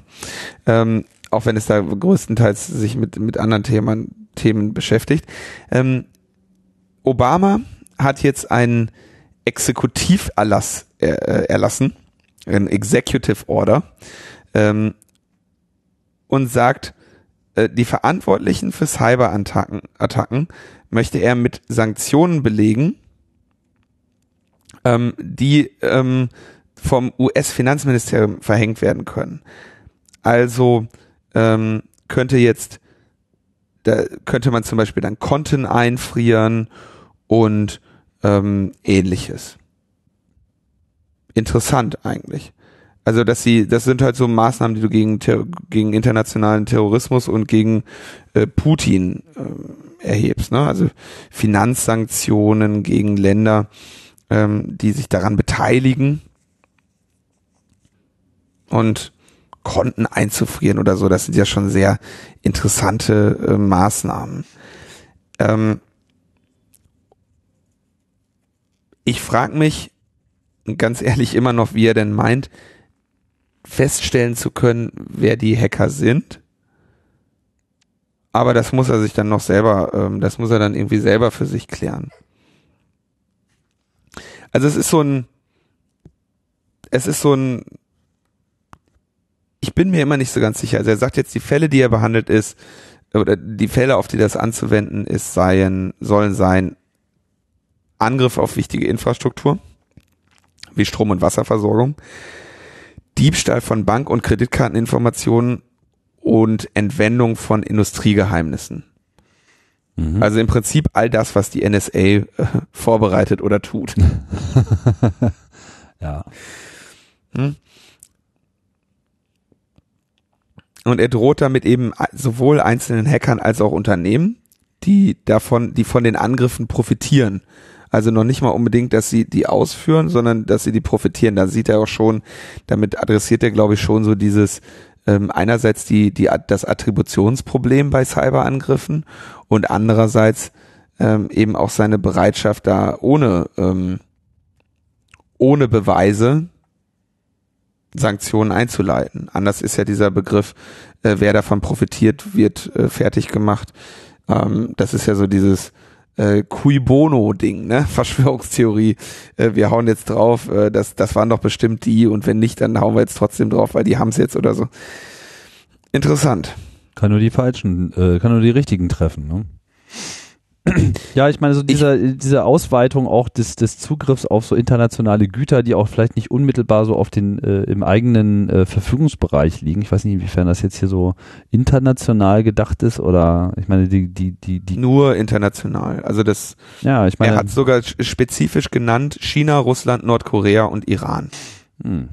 Ja, Neuseeland muss er da glaube ich auch noch mit einbeziehen, weil äh, da haben sie ja gerade hier irgendwie die Kohle von äh, Kimball jetzt irgendwie beschlagnahmt. Den Artikel habe ich leider nicht ganz zu Ende gelesen. Das war irgendwie, ich weiß nicht, ich äh, lenke jetzt gerade so ein bisschen ab, so, aber ne, auch so, so Domains beschlagnahmen hatten wir schon so ein äh, paar Mal, ja, das einfach mal so Domains, die so, was weiß ich, wo Botnetze äh, drunter laufen oder die aus anderen welchen Gründen so, die halt von amerikanischen Unternehmen geführt werden, die werden dann halt auch mal schnell so konfisziert. Also das ist immer wieder so ein so ein Problem, dass ja auch die USA einen unglaublichen Zugriff hat auf die ganze äh, Netzinfrastruktur, weil einfach so viele Unternehmen in den USA für die Aufrechterhaltung der Infrastruktur ähm, zuständig sind. Also seien es Provider, DNS-Provider etc., Hoster aller Art.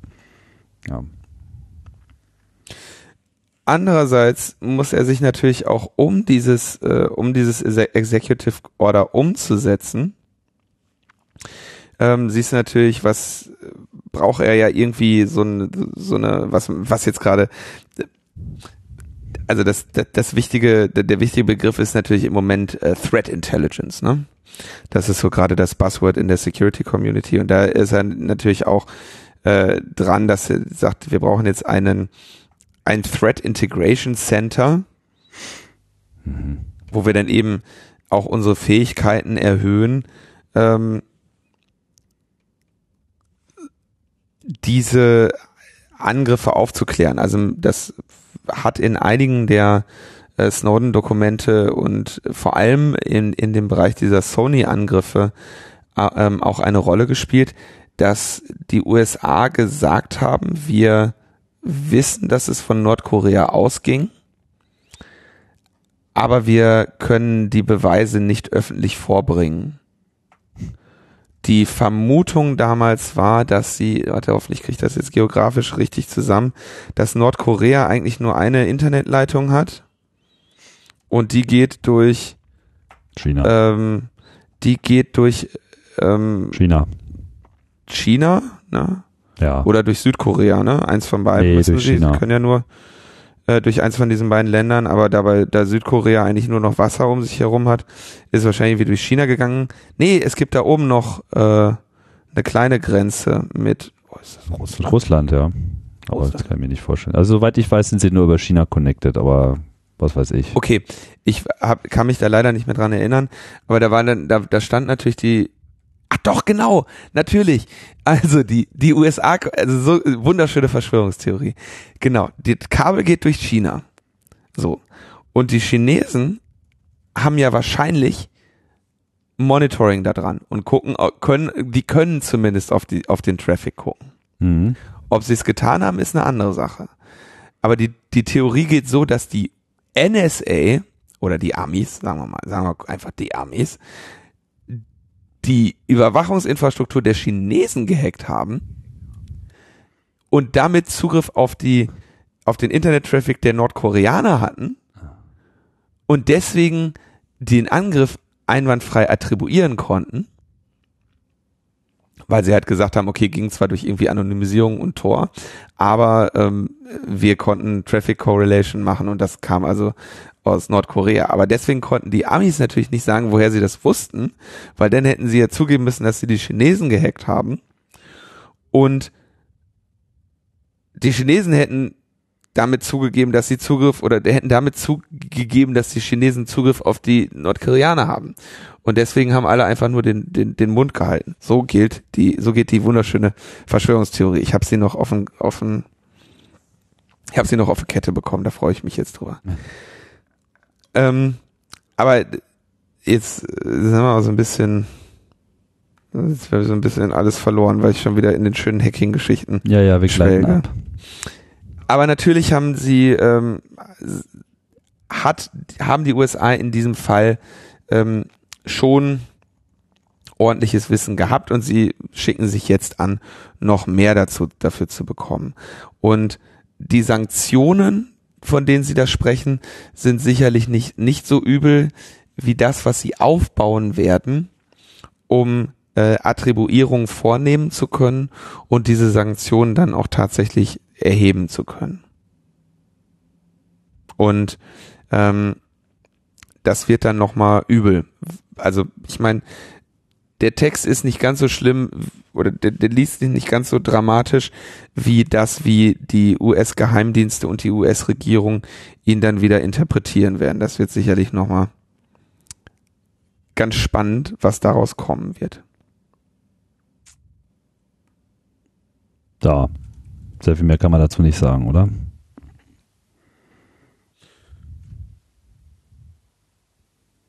Ja. Also Executive Order ist halt so ein, so ein Ermächtigungsgesetz, ne? Also ist jetzt Chefsache. Ja. Bin mal gespannt, was da kommen wird. Gut, gehen wir mal wieder zurück nach Deutschland. Ja, kommen wir jetzt mal zu den, zu den Kurzmeldungen. Genau. Das Gesetz zum Routerzwang ist auf dem Weg.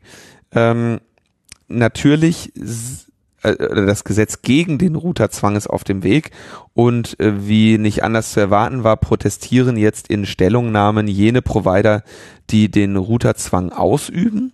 Allen voran die Kabelnetzbetreiber, die dann ähm, in ihrer Stellungnahme so schöne Sätze haben wie äh, das Kabelmodem filtert die für den jeweiligen Nutzer bestimmten Daten heraus und entschlüsselt sie, während andere Daten verworfen werden. Das stimmt. Ähm, über diese Kabelnetze ist Internet, ist Internet im Prinzip wie Funk-Internet. Also ist beim, beim Mobilfunk ähm, Gerät nicht anders. Ne? Die, mein Handy ist prinzipiell in der Lage, alle ähm, Signale zu empfangen, aber die meisten Signale, die es empfangen kann, sind eben für das Handy äh, bedeutungs- und wertlos, weil sie äh, verschlüsselt sind.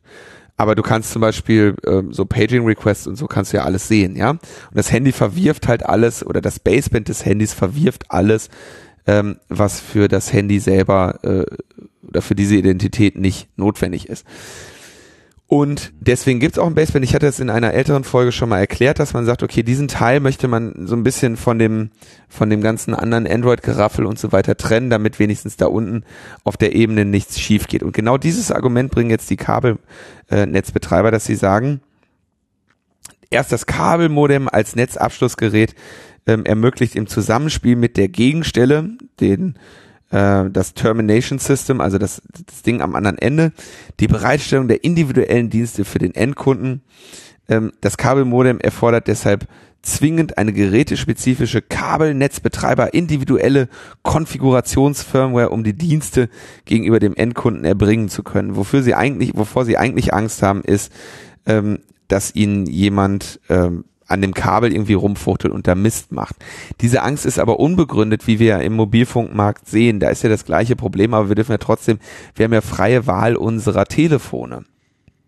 Und in den USA, äh, wo der äh, Zugang zu Kabel, äh, der, wo der Internetzugang über Kabelfernsehen äh, sehr viel verbreiteter ist, äh, ist es zum Beispiel so, dass die Anbieter natürlich eine freie Wahl lassen, welchen Router man nimmt und haben dann so Listen, wo dann eben, was weiß ich, Time Warner sagt, hier folgende Modems haben wir geprüft, die könnt ihr ruhig kaufen und bei allem anderen geben wir keine, keine Garantie. Aber dass sie äh, sagen, man könnte sie haben dann schwere Bedenken wegen des Fernmeldegeheimnisses. Das ist natürlich Unsinn, weil, weil die Daten eben nochmal verschlüsselt sind. Und wenn du den Krypto-Key von anderen nicht hast, kannst du äh, deren, deren Traffic auch nicht entschlüsseln. Wir hatten, glaube ich, als ursprünglich mal diese Routerzwang-Geschichte in die andere Richtung umzuschlagen drohte, da uns schon mal länger darüber unterhalten, eine Sendung, auf die man mal verweisen könnte, wenn ich nur wüsste, welche das jetzt gewesen ist. Ähm, wo wir ja auch herausgestellt haben, soweit ich mich erinnere, dass man das ja sehr wohl differenziert betrachten kann. Ja. Ich kann ja jetzt den Kabelmodem-Provider dahingehend verstehen, dass er jetzt, was die unmittelbare Kommunikation mit dem Netz, also eben diese unmittelbare Dekodierung des, ähm, wie soll ich sagen, der, der Kommunikation mit dem Netz auf der allerniedrigsten Ebene, ja, dass sie da ein großes Interesse daran haben, zum Beispiel die Firmware zu kontrollieren und zu aktualisieren. Ja. Da gehe ich sogar mit. Weil wir haben ja auch gesehen, was es für ein Problem ist, wenn Leute veraltete äh, oder eben auch wirklich schlecht programmierte Router benutzen, die keine Software-Updates mehr sehen und die einfach tonnenweise äh, Sicherheitslöcher äh, öffnen und die halt unter Umständen auch eine Weiterentwicklung des Netzes, also neue Versionen von äh, entsprechenden Transmissionsstandards und so weiter nicht ermöglichen.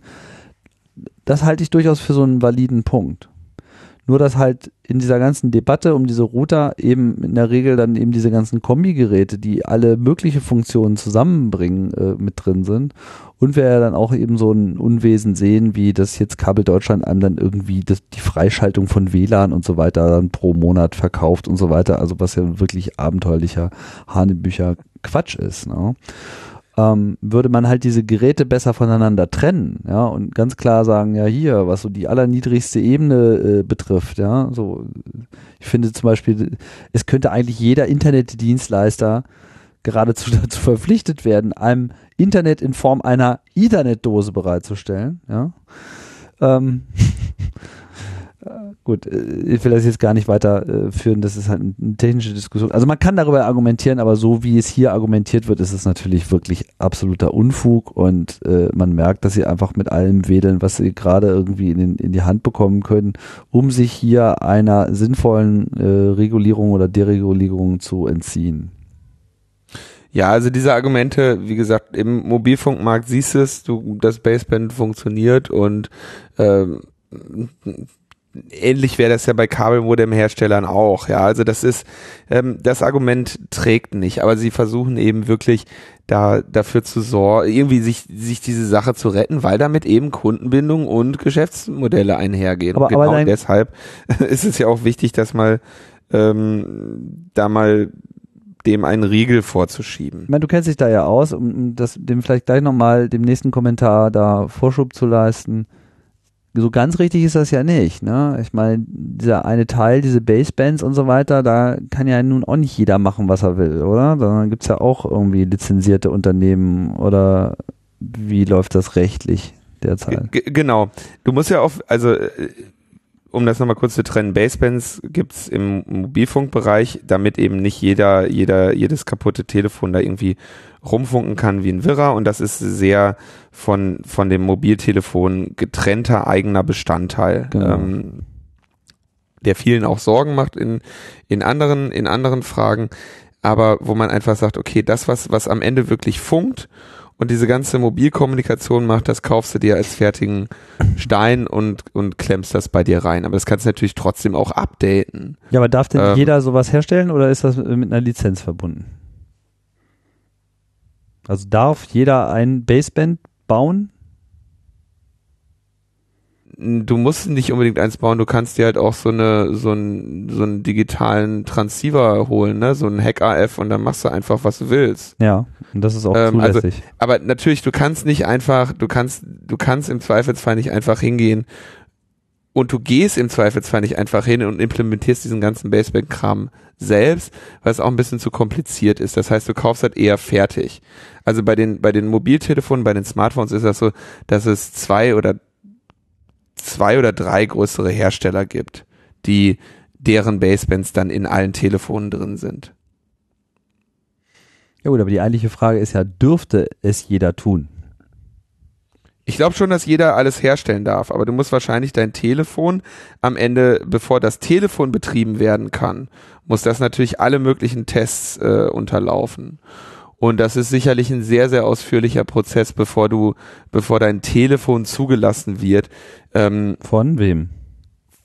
In, in, in den jeweiligen Ländern oder von den, also ich glaube in den USA halt von der FCC, was weiß ich, was für ein äh, was für ein, schau mal hinten drauf, was, also FCC-Logo hat das iPhone, CE-Logo, ähm, und noch ein paar andere Logos, die ich nicht kenne. Also soll man nicht in den Müll werfen und irgendwas mit dem Ausrufezeichen. Ja gut, CE Und ich- kann man selber draufkleben, das ist jetzt nix.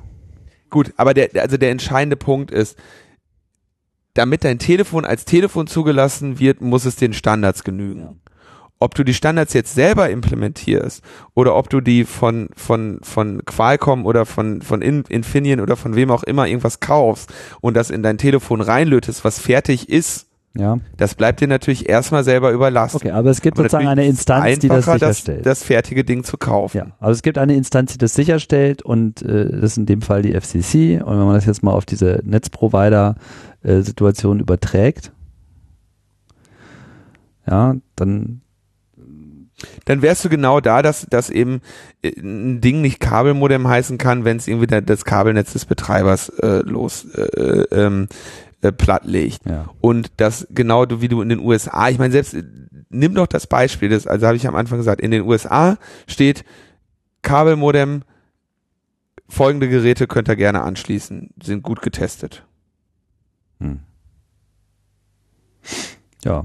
Und hier ist es halt derzeit noch nicht so, aber demnächst wird es dann so sein, wenn denn dieses Gesetz auf den Weg kommt. Was ist denn jetzt eigentlich konkret auf dem Weg? Also wir hatten das, glaube ich, zuletzt besprochen, da war das noch eine Gesetzesvorlage. Jetzt ist die schon abgenickt worden von der Regierung oder? Nein, das ist jetzt gerade ein, ähm, ein Presseentwurf, äh, äh, der Gesetzesentwurf, der jetzt da kommentiert wird. Aber der wird jetzt mit großer Wahrscheinlichkeit so kommen. Okay.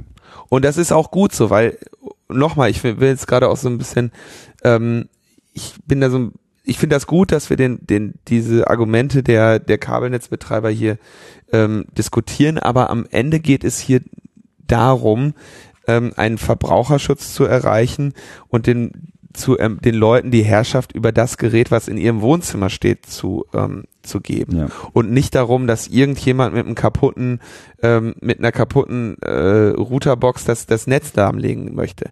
Wenn ich das machen wollen würde, dann würde ich einfach zwei Kabel da dran halten und ähm, da einfach irgendein kaputt moduliertes Signal rein, reinwerfen. Ja. Ja? Also das heißt, die Stabilität des Netzes oder die Integrität der Kommunikation anderer ist nicht mehr oder weniger gefährdet dadurch, dass, dass Menschen ähm, andere entsprechende Modems benutzen können. Ja. Ja, also, also am Ende geht's geht's geht's geht's darum, dass wir eben nicht äh, Geräte in unserem eigenen Zimmer stehen haben, wo wir Geld dafür ausgeben müssen, dass dass dass die dass eine bestimmte Funktion daran aktiviert wird oder nicht.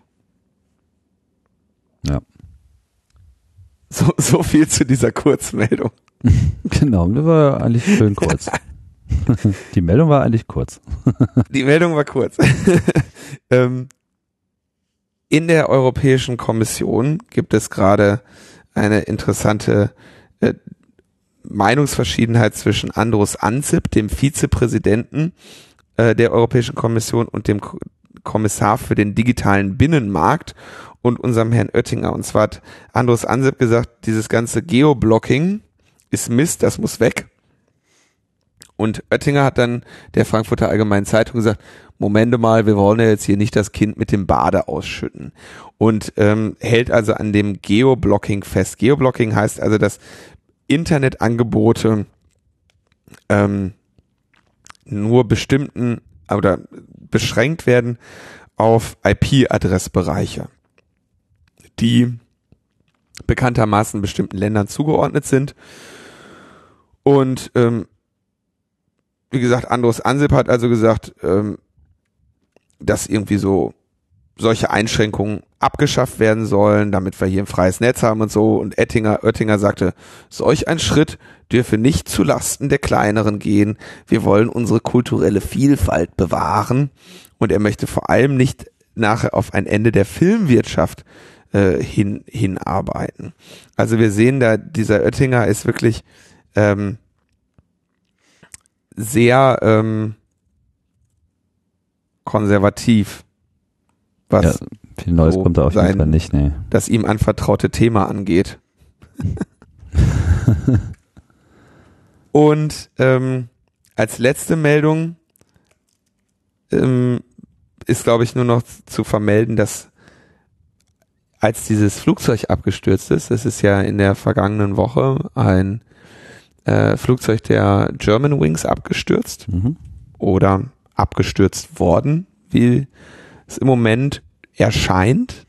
Ja, die, äh, das, was in diesem Flugzeug geschehen ist, ist ähm, bisher nicht sinnvoll zu erklären. Wir müssen aber sagen, heute ist äh, Freitag, der, der 3. April und es wurde gerade der zweite Flugschreiber gefunden, also nichts genaues weiß man nicht und an irgendwelchen ähm, Spekulationen will man sich da jetzt auch nicht beteiligen, aber es ist ein Flugzeug runterges- äh, runtergekommen und es sieht so aus, als wäre es der Co-Pilot selber gewesen, äh, der dieses Flugzeug äh, da an den Bergen hat zerschellen lassen und zwar offenbar nach momentanem Kenntnisstand absichtlich. Und wenn so ein Flugzeug runterkommt, dann muss ja der Innenminister irgendwas tun. Und als das letzte Mal ein, ein äh, großes Flugzeugunglück gab, was ähm, uns alle für so lange Zeit beschäftigt hat und noch sehr viel längere Zeit, da war das äh, am 11. September. Und die eine, die, eine der Ergebnisse dieses 11. Septembers war ja, dass man gesagt hat, okay, diese Cockpit-Türen ähm, müssen verstärkt werden und es muss eine Option geben, ähm, diese Cockpit-Türen so zu verschließen, dass man von außen keinesfalls reinkommt. Also verstärkte Türen, anderes Verschlusssystem. Und diese Technik hat es, so ist der aktuelle Kenntnisstand, ähm, verhindert, dass dieser Co-Pilot an seiner Aktion da gehindert werden könnte, konnte. Mhm. Also es hat eine, die letzte neue Sicherheitsmaßnahme, die in Flugzeuge eingebaut wurde, hat eine entscheidende Rolle dabei gespielt, dass jetzt, äh, 14 Jahre äh, später, nochmal ein, ein, ein schreckliches Unglück stattfinden konnte. Und da habe ich mich natürlich schon sehr gefragt, wie reagiert denn so unser de Maizière darauf, weil der muss jetzt trotzdem irgendeine Verschärfung verlangen. Der kann ja nicht einfach sagen, okay, wir machen die Türen wieder weicher, weil dann rennen ja die Terroristen da rein. Also muss er jetzt irgendwie, die Fluggesellschaften haben natürlich dann gesagt, ja, jetzt hier zwei Personen, ähm, Vier-Augen-Prinzip im Cockpit. Und jetzt musste aber natürlich der de Maizière dieses, diesen Vorfall ja trotzdem für seine Themen ausnutzen, um irgendwie eine, eine Einschränkung unserer Freiheitsrechte vorzunehmen. Und ich war lange Zeit gespannt, was ihm denn einfallen würde. Und was ihm jetzt eingefallen ist, ja, wir, wir weichen einfach wieder die, die, oder wir schränken wieder die Reisefreiheit in Schengen, im Schengen-Raum ein. Denn da es sich hier um einen Schengen-Flug gehandelt hat, ähm, mussten sich zwar alle Personen ähm, namentlich registrieren für diesen Flug, wurden ja aber nicht irgendwie am, am Eingang zum Flugzeug erkennungsdienstlich behandelt und mussten keinen Ausweis zeigen. Und jetzt möchte er gerne die Ausweispflicht wieder einführen auf ähm, innerdeutschen und innereuropäischen Flügen. Also es ist wirklich absurd. Vor allem das ganze Argument ist ja, äh, man hätte ja nicht sofort gewusst, wer da jetzt gestorben sei. Ja, also ja, das, äh, als ob genau, das, das, war sein Hauptproblem. Wir Genau. wussten ja gar nicht, wer an Bord war. Das nur, kann, kann ja jeder kommen. ja, hätte ja jetzt irgendjemand, keine Ahnung, faken können oder so. Ich weiß überhaupt nicht, wo das Problem ist. Also ich meine, es ist schon relativ offensichtlich, wer jetzt vermisst wurde, wer da irgendwie wahrscheinlich da war. Man kann wohl davon ausgehen, dass im allerbesten Fall vielleicht bei einer einzigen Person in irgendeiner Form vielleicht unter Umständen Unklarheit ist, ob sie nun wirklich an Bord sind oder nicht. Wobei das wird ja an sich erstmal schon registriert. Also, dass da eine Person ist, klar, ja. Also, da ist sozusagen eine Person unter Umständen, ähm, weiß ich nicht, wird, wird, wird nicht vermisst. Also, weiß nicht, ist dann die Person dann da, die eigentlich hätte an Bord sein müssen und dann vermutet man, es sei eine andere. Also, ich, es ist ja auch überhaupt nichts darüber berichtet worden, dass es irgendeine Unklarheit ge- gegeben hätte. Nein, das ist, das ist absolut, das, Das ist absoluter Unsinn und der Blödsinn. Hintergrund ist natürlich ein ganz anderer, denn es geht um die, äh, um die, das Sammeln von Passenger Name Records. Ja, ähm, da gibt's jetzt gerade auf EU-Ebene ähm, die, den Vorschlag der Fluggastdatenspeicherung, wo man sagt, wir wollen fünf Jahre lang unter anderem gespeichern, wer wann mit wem wohin geflogen ist, mit welcher Kreditkarte bezahlt hat und alle Daten, die ähm, die Fluggesellschaften eben über Personen sammeln. Dazu gehört dann eben, also bei mir ist dann halt ein Häkchen bei äh, Vegetarier, ne? Und dann, äh, das steht dann in meinem Passenger Name Record drin. Und darüber wollen die dann eine, äh, eine Vorratsdatenspeicherung für mehrere Jahre machen, um eben darin eine Rasterfahndung durchführen zu können. Und da ist es natürlich denen im Weg, wenn Personen sich innereuropäisch auf einmal theoretisch unidentifiziert bewegen können. Kleiner Hinweis an dieser Stelle, diejenigen, die mit diesen äh, Holzfliegern fliegen, also German Wings oder äh, äh, Ryanair oder so, die werden sich äh, nicht German Wings, sorry, äh, ähm, EasyJet und äh, Ryanair, wobei German Wings ja auch schon auf dem Weg ist in dieses in dieses Segment. Ähm, da wird man nach dem Ausweis gefragt, aber nicht weil ähm, die sicherstellen wollen, dass man kein Terrorist ist, sondern weil die sicherstellen wollen, dass man diese Schleudertickets nicht ähm, am Anfang auf Vorrat kauft und dann ähm, auf eBay verhökert. Ja, ähm, also grundsätzlich gilt, wenn ich inner, innereuropäisch fliege, muss ich meinen Ausweis nicht zeigen. Hm. Ähm, und die Airlines, die das trotzdem machen, ähm, die machen das aus, aus anderen Gründen, aber nicht aufgrund einer, äh, auf einer gesetzlichen Notwendigkeit. Naja, aber ähm, genau, sie wollen also jetzt hier diese, diese Fluggast-Vorratsdatenspeicherung ähm, etablieren. Und da gibt's auch gerade eine sehr große Bewegung gegen und ich hoffe, dass wir in der nächsten Folge Logbuch Netzpolitik da auch mal äh, einen Experten zu diesem Thema haben können. Aber es ist natürlich ganz interessant, ähm, was wir dann demnächst bei Zugunglücken machen. Ne? Stell dir mal vor, also als dieser äh, dieses Zugunglück dabei bei Enschede, ne? Ja. Da wusste es ja überhaupt nicht, wer da drin war. Ja. Ja, also Autounfall, ne, muss ja auch erstmal, ist ja fürchterlich, wenn du dann erstmal die ersten Stunden vielleicht gar nicht weißt, wer da an Bord war und wer da nicht an Bord war. Also es ist un, es ist eine, ähm, es ist eine, wie nennt man das denn? Shameful. Es ist shameful, was der macht. Diese, dieses, äh, dieses Unglück auszunutzen ähm, für diese Überwachungsüberlegungen da. Und ähm, der Mann ist sich dafür nicht zu schade. Das wollte ich an dieser Stelle einfach nur mal kurz festhalten. Ja, ich hoffe, dass, dass wir diese Debatte nie führen müssen über Züge, obwohl ich das irgendwie, obwohl ich, mein, mein Optimismus da auch etwas versagt. Achso, weil du ja der, der Zuge, Züge.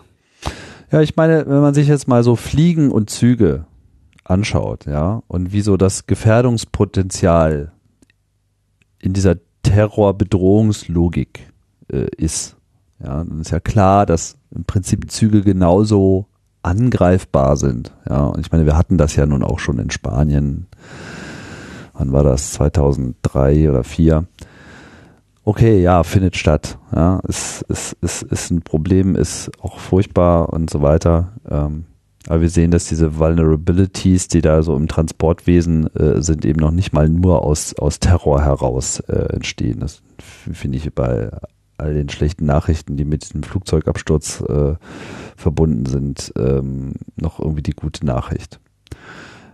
Trotz alledem solche Forderungen, ja, mit diesem Überwachungswahn, das sich ja beliebig steigern. Und ich weiß gar nicht, irgendwann habe ich auch schon mal so jemanden über sowas reden hören. Also ich kann mir gar nicht, nicht vorstellen, dass ich am Bahnhof dann, weißt du, dass man da sozusagen noch so einen Personencheck macht oder dass jeder, der in den Zug einsteigt, durch irgendeinen bekloppten Metalldetektor laufen muss oder noch seine Schuhe ausziehen muss. Man, das wäre einfach der totale das wäre einfach die Kapitulation. Ich habe jetzt schon immer Probleme mit Fliegen und diesen ganzen Sicherheitsprozeduren, die ich für vollkommen albern und überflüssig halte. Ne? Zumal sich ja jetzt eben auch an diesem Fall wieder gezeigt hat, dass es eben auch ein sehr viel größeres Sicherheitsproblem, wenn überhaupt, gibt, äh, sozusagen im Bereich der privilegiert Zugang habenden.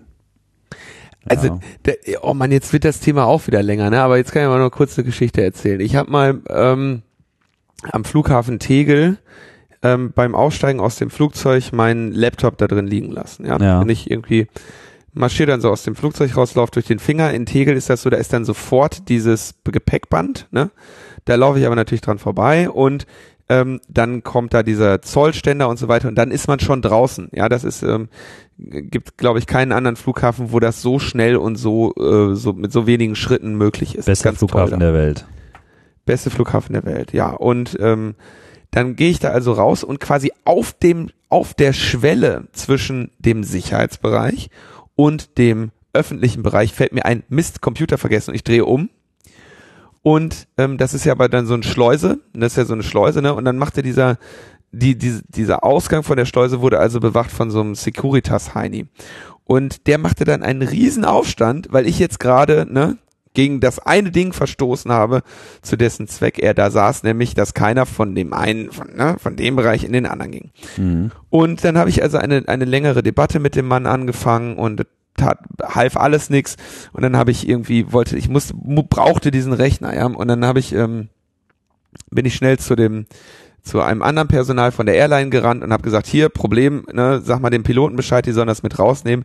Die waren zu dem Zeitpunkt aber dann schon wieder weggefahren von dem Finger weil die mit ihrem Flugzeug dann woanders hinfahren und parken.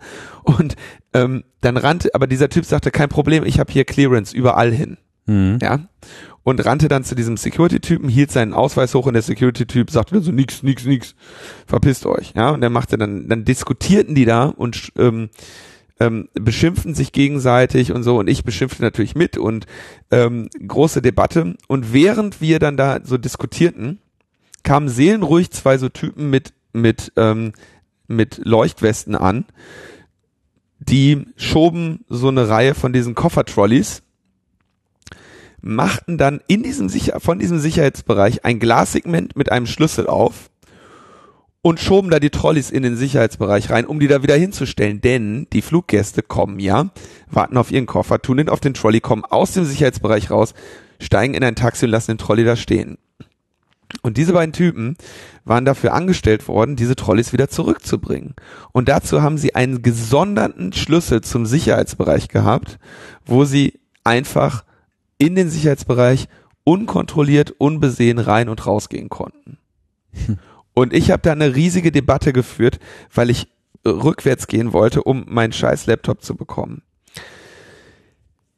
Das war so eine, das war so eine Situation aus dem Film, ne? Also wo du, wo du so denkst, so, ah, wunderbar, du musst, du musst noch nicht mal der Securitas-Fuzzi werden, der da draußen sitzt und nur eine Aufgabe hat und wahrscheinlich noch einen Euro mehr die Stunde verdient, als die Trolley-Schieber. Du musst einfach nur Trolley-Schieber werden. Dann hast du freien Zugang zu den, zu den Sicherheitsbereichen. Unter Umgehung aller Kontrollen. Ja. Ja, und solche Geschichten erzählen dir Hunderte den ganzen Tag. Ja, da kannst du ja, wenn dir die Flughafenmitarbeiter und so weiter, ja, dieses gesamte Security-Theater, man muss sich, glaube ich, einfach damit anfreunden, dass wir, wer sich in ein mehrere Tonnen schweres Objekt begibt, was durch die Luft fliegt, ein äh, gewisses Restrisiko in Kauf nimmt, dass alle sinnvollen Maßnahmen ergriffen wurden, es noch ein paar sinnvolle gibt, die man noch ergreifen könnte, aber man dieses Unterfangen nicht sicherer macht durch mehr unsinnige Maßnahmen. Ich verstehe zum Beispiel nicht diese, diese Einzel, äh, Päckchen da, einzel, äh, irgendwie darf man nur 100 Milliliter pro Flasche, ich darf aber 10 von den Flaschen mitnehmen oder, oder 5 von den Flaschen. Ja. Ja. Was ein Killefit. Was meinst du, wie viel Liter Chemie ich in, in, mit, mit fünf bis zehn Freunden in diesen Sicherheitsbereich kriege? Das ist doch alles Unsinn. Ja, es ist wirklich alles Unsinn. Es ist halt nur so ein Sicherheitstanz, um irgendwie allgemeine Beruhigung zu machen, aber es dauert einfach alles ewig. Ja. Der Begriff, der da geprägt wurde, natürlich von, ich glaube, äh, Bruce Schneier, ist äh, Security Theater. Also ja. es ist ein Sicherheitstheater. Man macht eine möglichst lange große Vorstellung, wo jemand noch die Schuhe ausziehen muss und so. Und dann haben sie alle ihre Schuhe ausgezogen. Jetzt müssen wir aber wirklich sicher sein, ne? Und in der Lounge liegen dann Messer und Gabel. Ja. Also, also das ist alles. Okay. So sieht's aus wir, das war wieder eine Folge. Wenn wir, wenn wir so eine richtig schön kurze machen wollen, dann, dann wird es so eine richtig schön lange. Ja. Und wir schweifen bei jedem Thema ab. Wir sollten mal eine ausführliche Sendung planen. Machen wir eine ausführliche Sendung. Aber wo wir jetzt noch dabei sind, musst du noch mal erzählen, du hast noch ein kleines Hörertreffen in München gehabt oder kam es dazu nicht? Kurzfristig, ja, ich war kur also ganz kurzfristig äh, war, war ich da einen Abend in München und hatte dann gesagt, lass doch mal, wer, wo treffen sich denn hier die Podcaster? Und dann habe ich direkt den den Münchner Podcaster-Stammtisch, der, tra der fand nämlich da statt. Ah, Also es war gar kein Hörertreffen, sondern es war einfach ein äh, Besuch auf dem Münchner. Podcaster und Podcast-Hörer und Podcasterinnen und Podcast-Hörerinnen Stammtisch und war sehr nett. Ja, war in München in einem in einem Lokal und die hatten da ein ein Bier und mit dem Namen das kannte ich auch vorher schon, aber es ist natürlich klar, dass man das dann trinken muss. Ähm, Hackabschor. Ja. Jetzt wahrscheinlich falsch ausge nö. ausgesprochen, aber das, das haben wir getrunken und ähm, ähm, Spätzle gegessen und so und war sehr, war sehr lustig. Gut, Linus. Dann können wir jetzt wirklich die Sendung beenden. Genau, meine Güte, was ein Kampf, ey, und ich muss ins Bett. Ähm, herzlichen Dank Morgen, an dieser ne? Stelle an den guten Reiko. Genau. Und herzlichen Dank an alle Hörer und die hier die Sendung unterstützen. Wir sagen Tschüss. Ciao.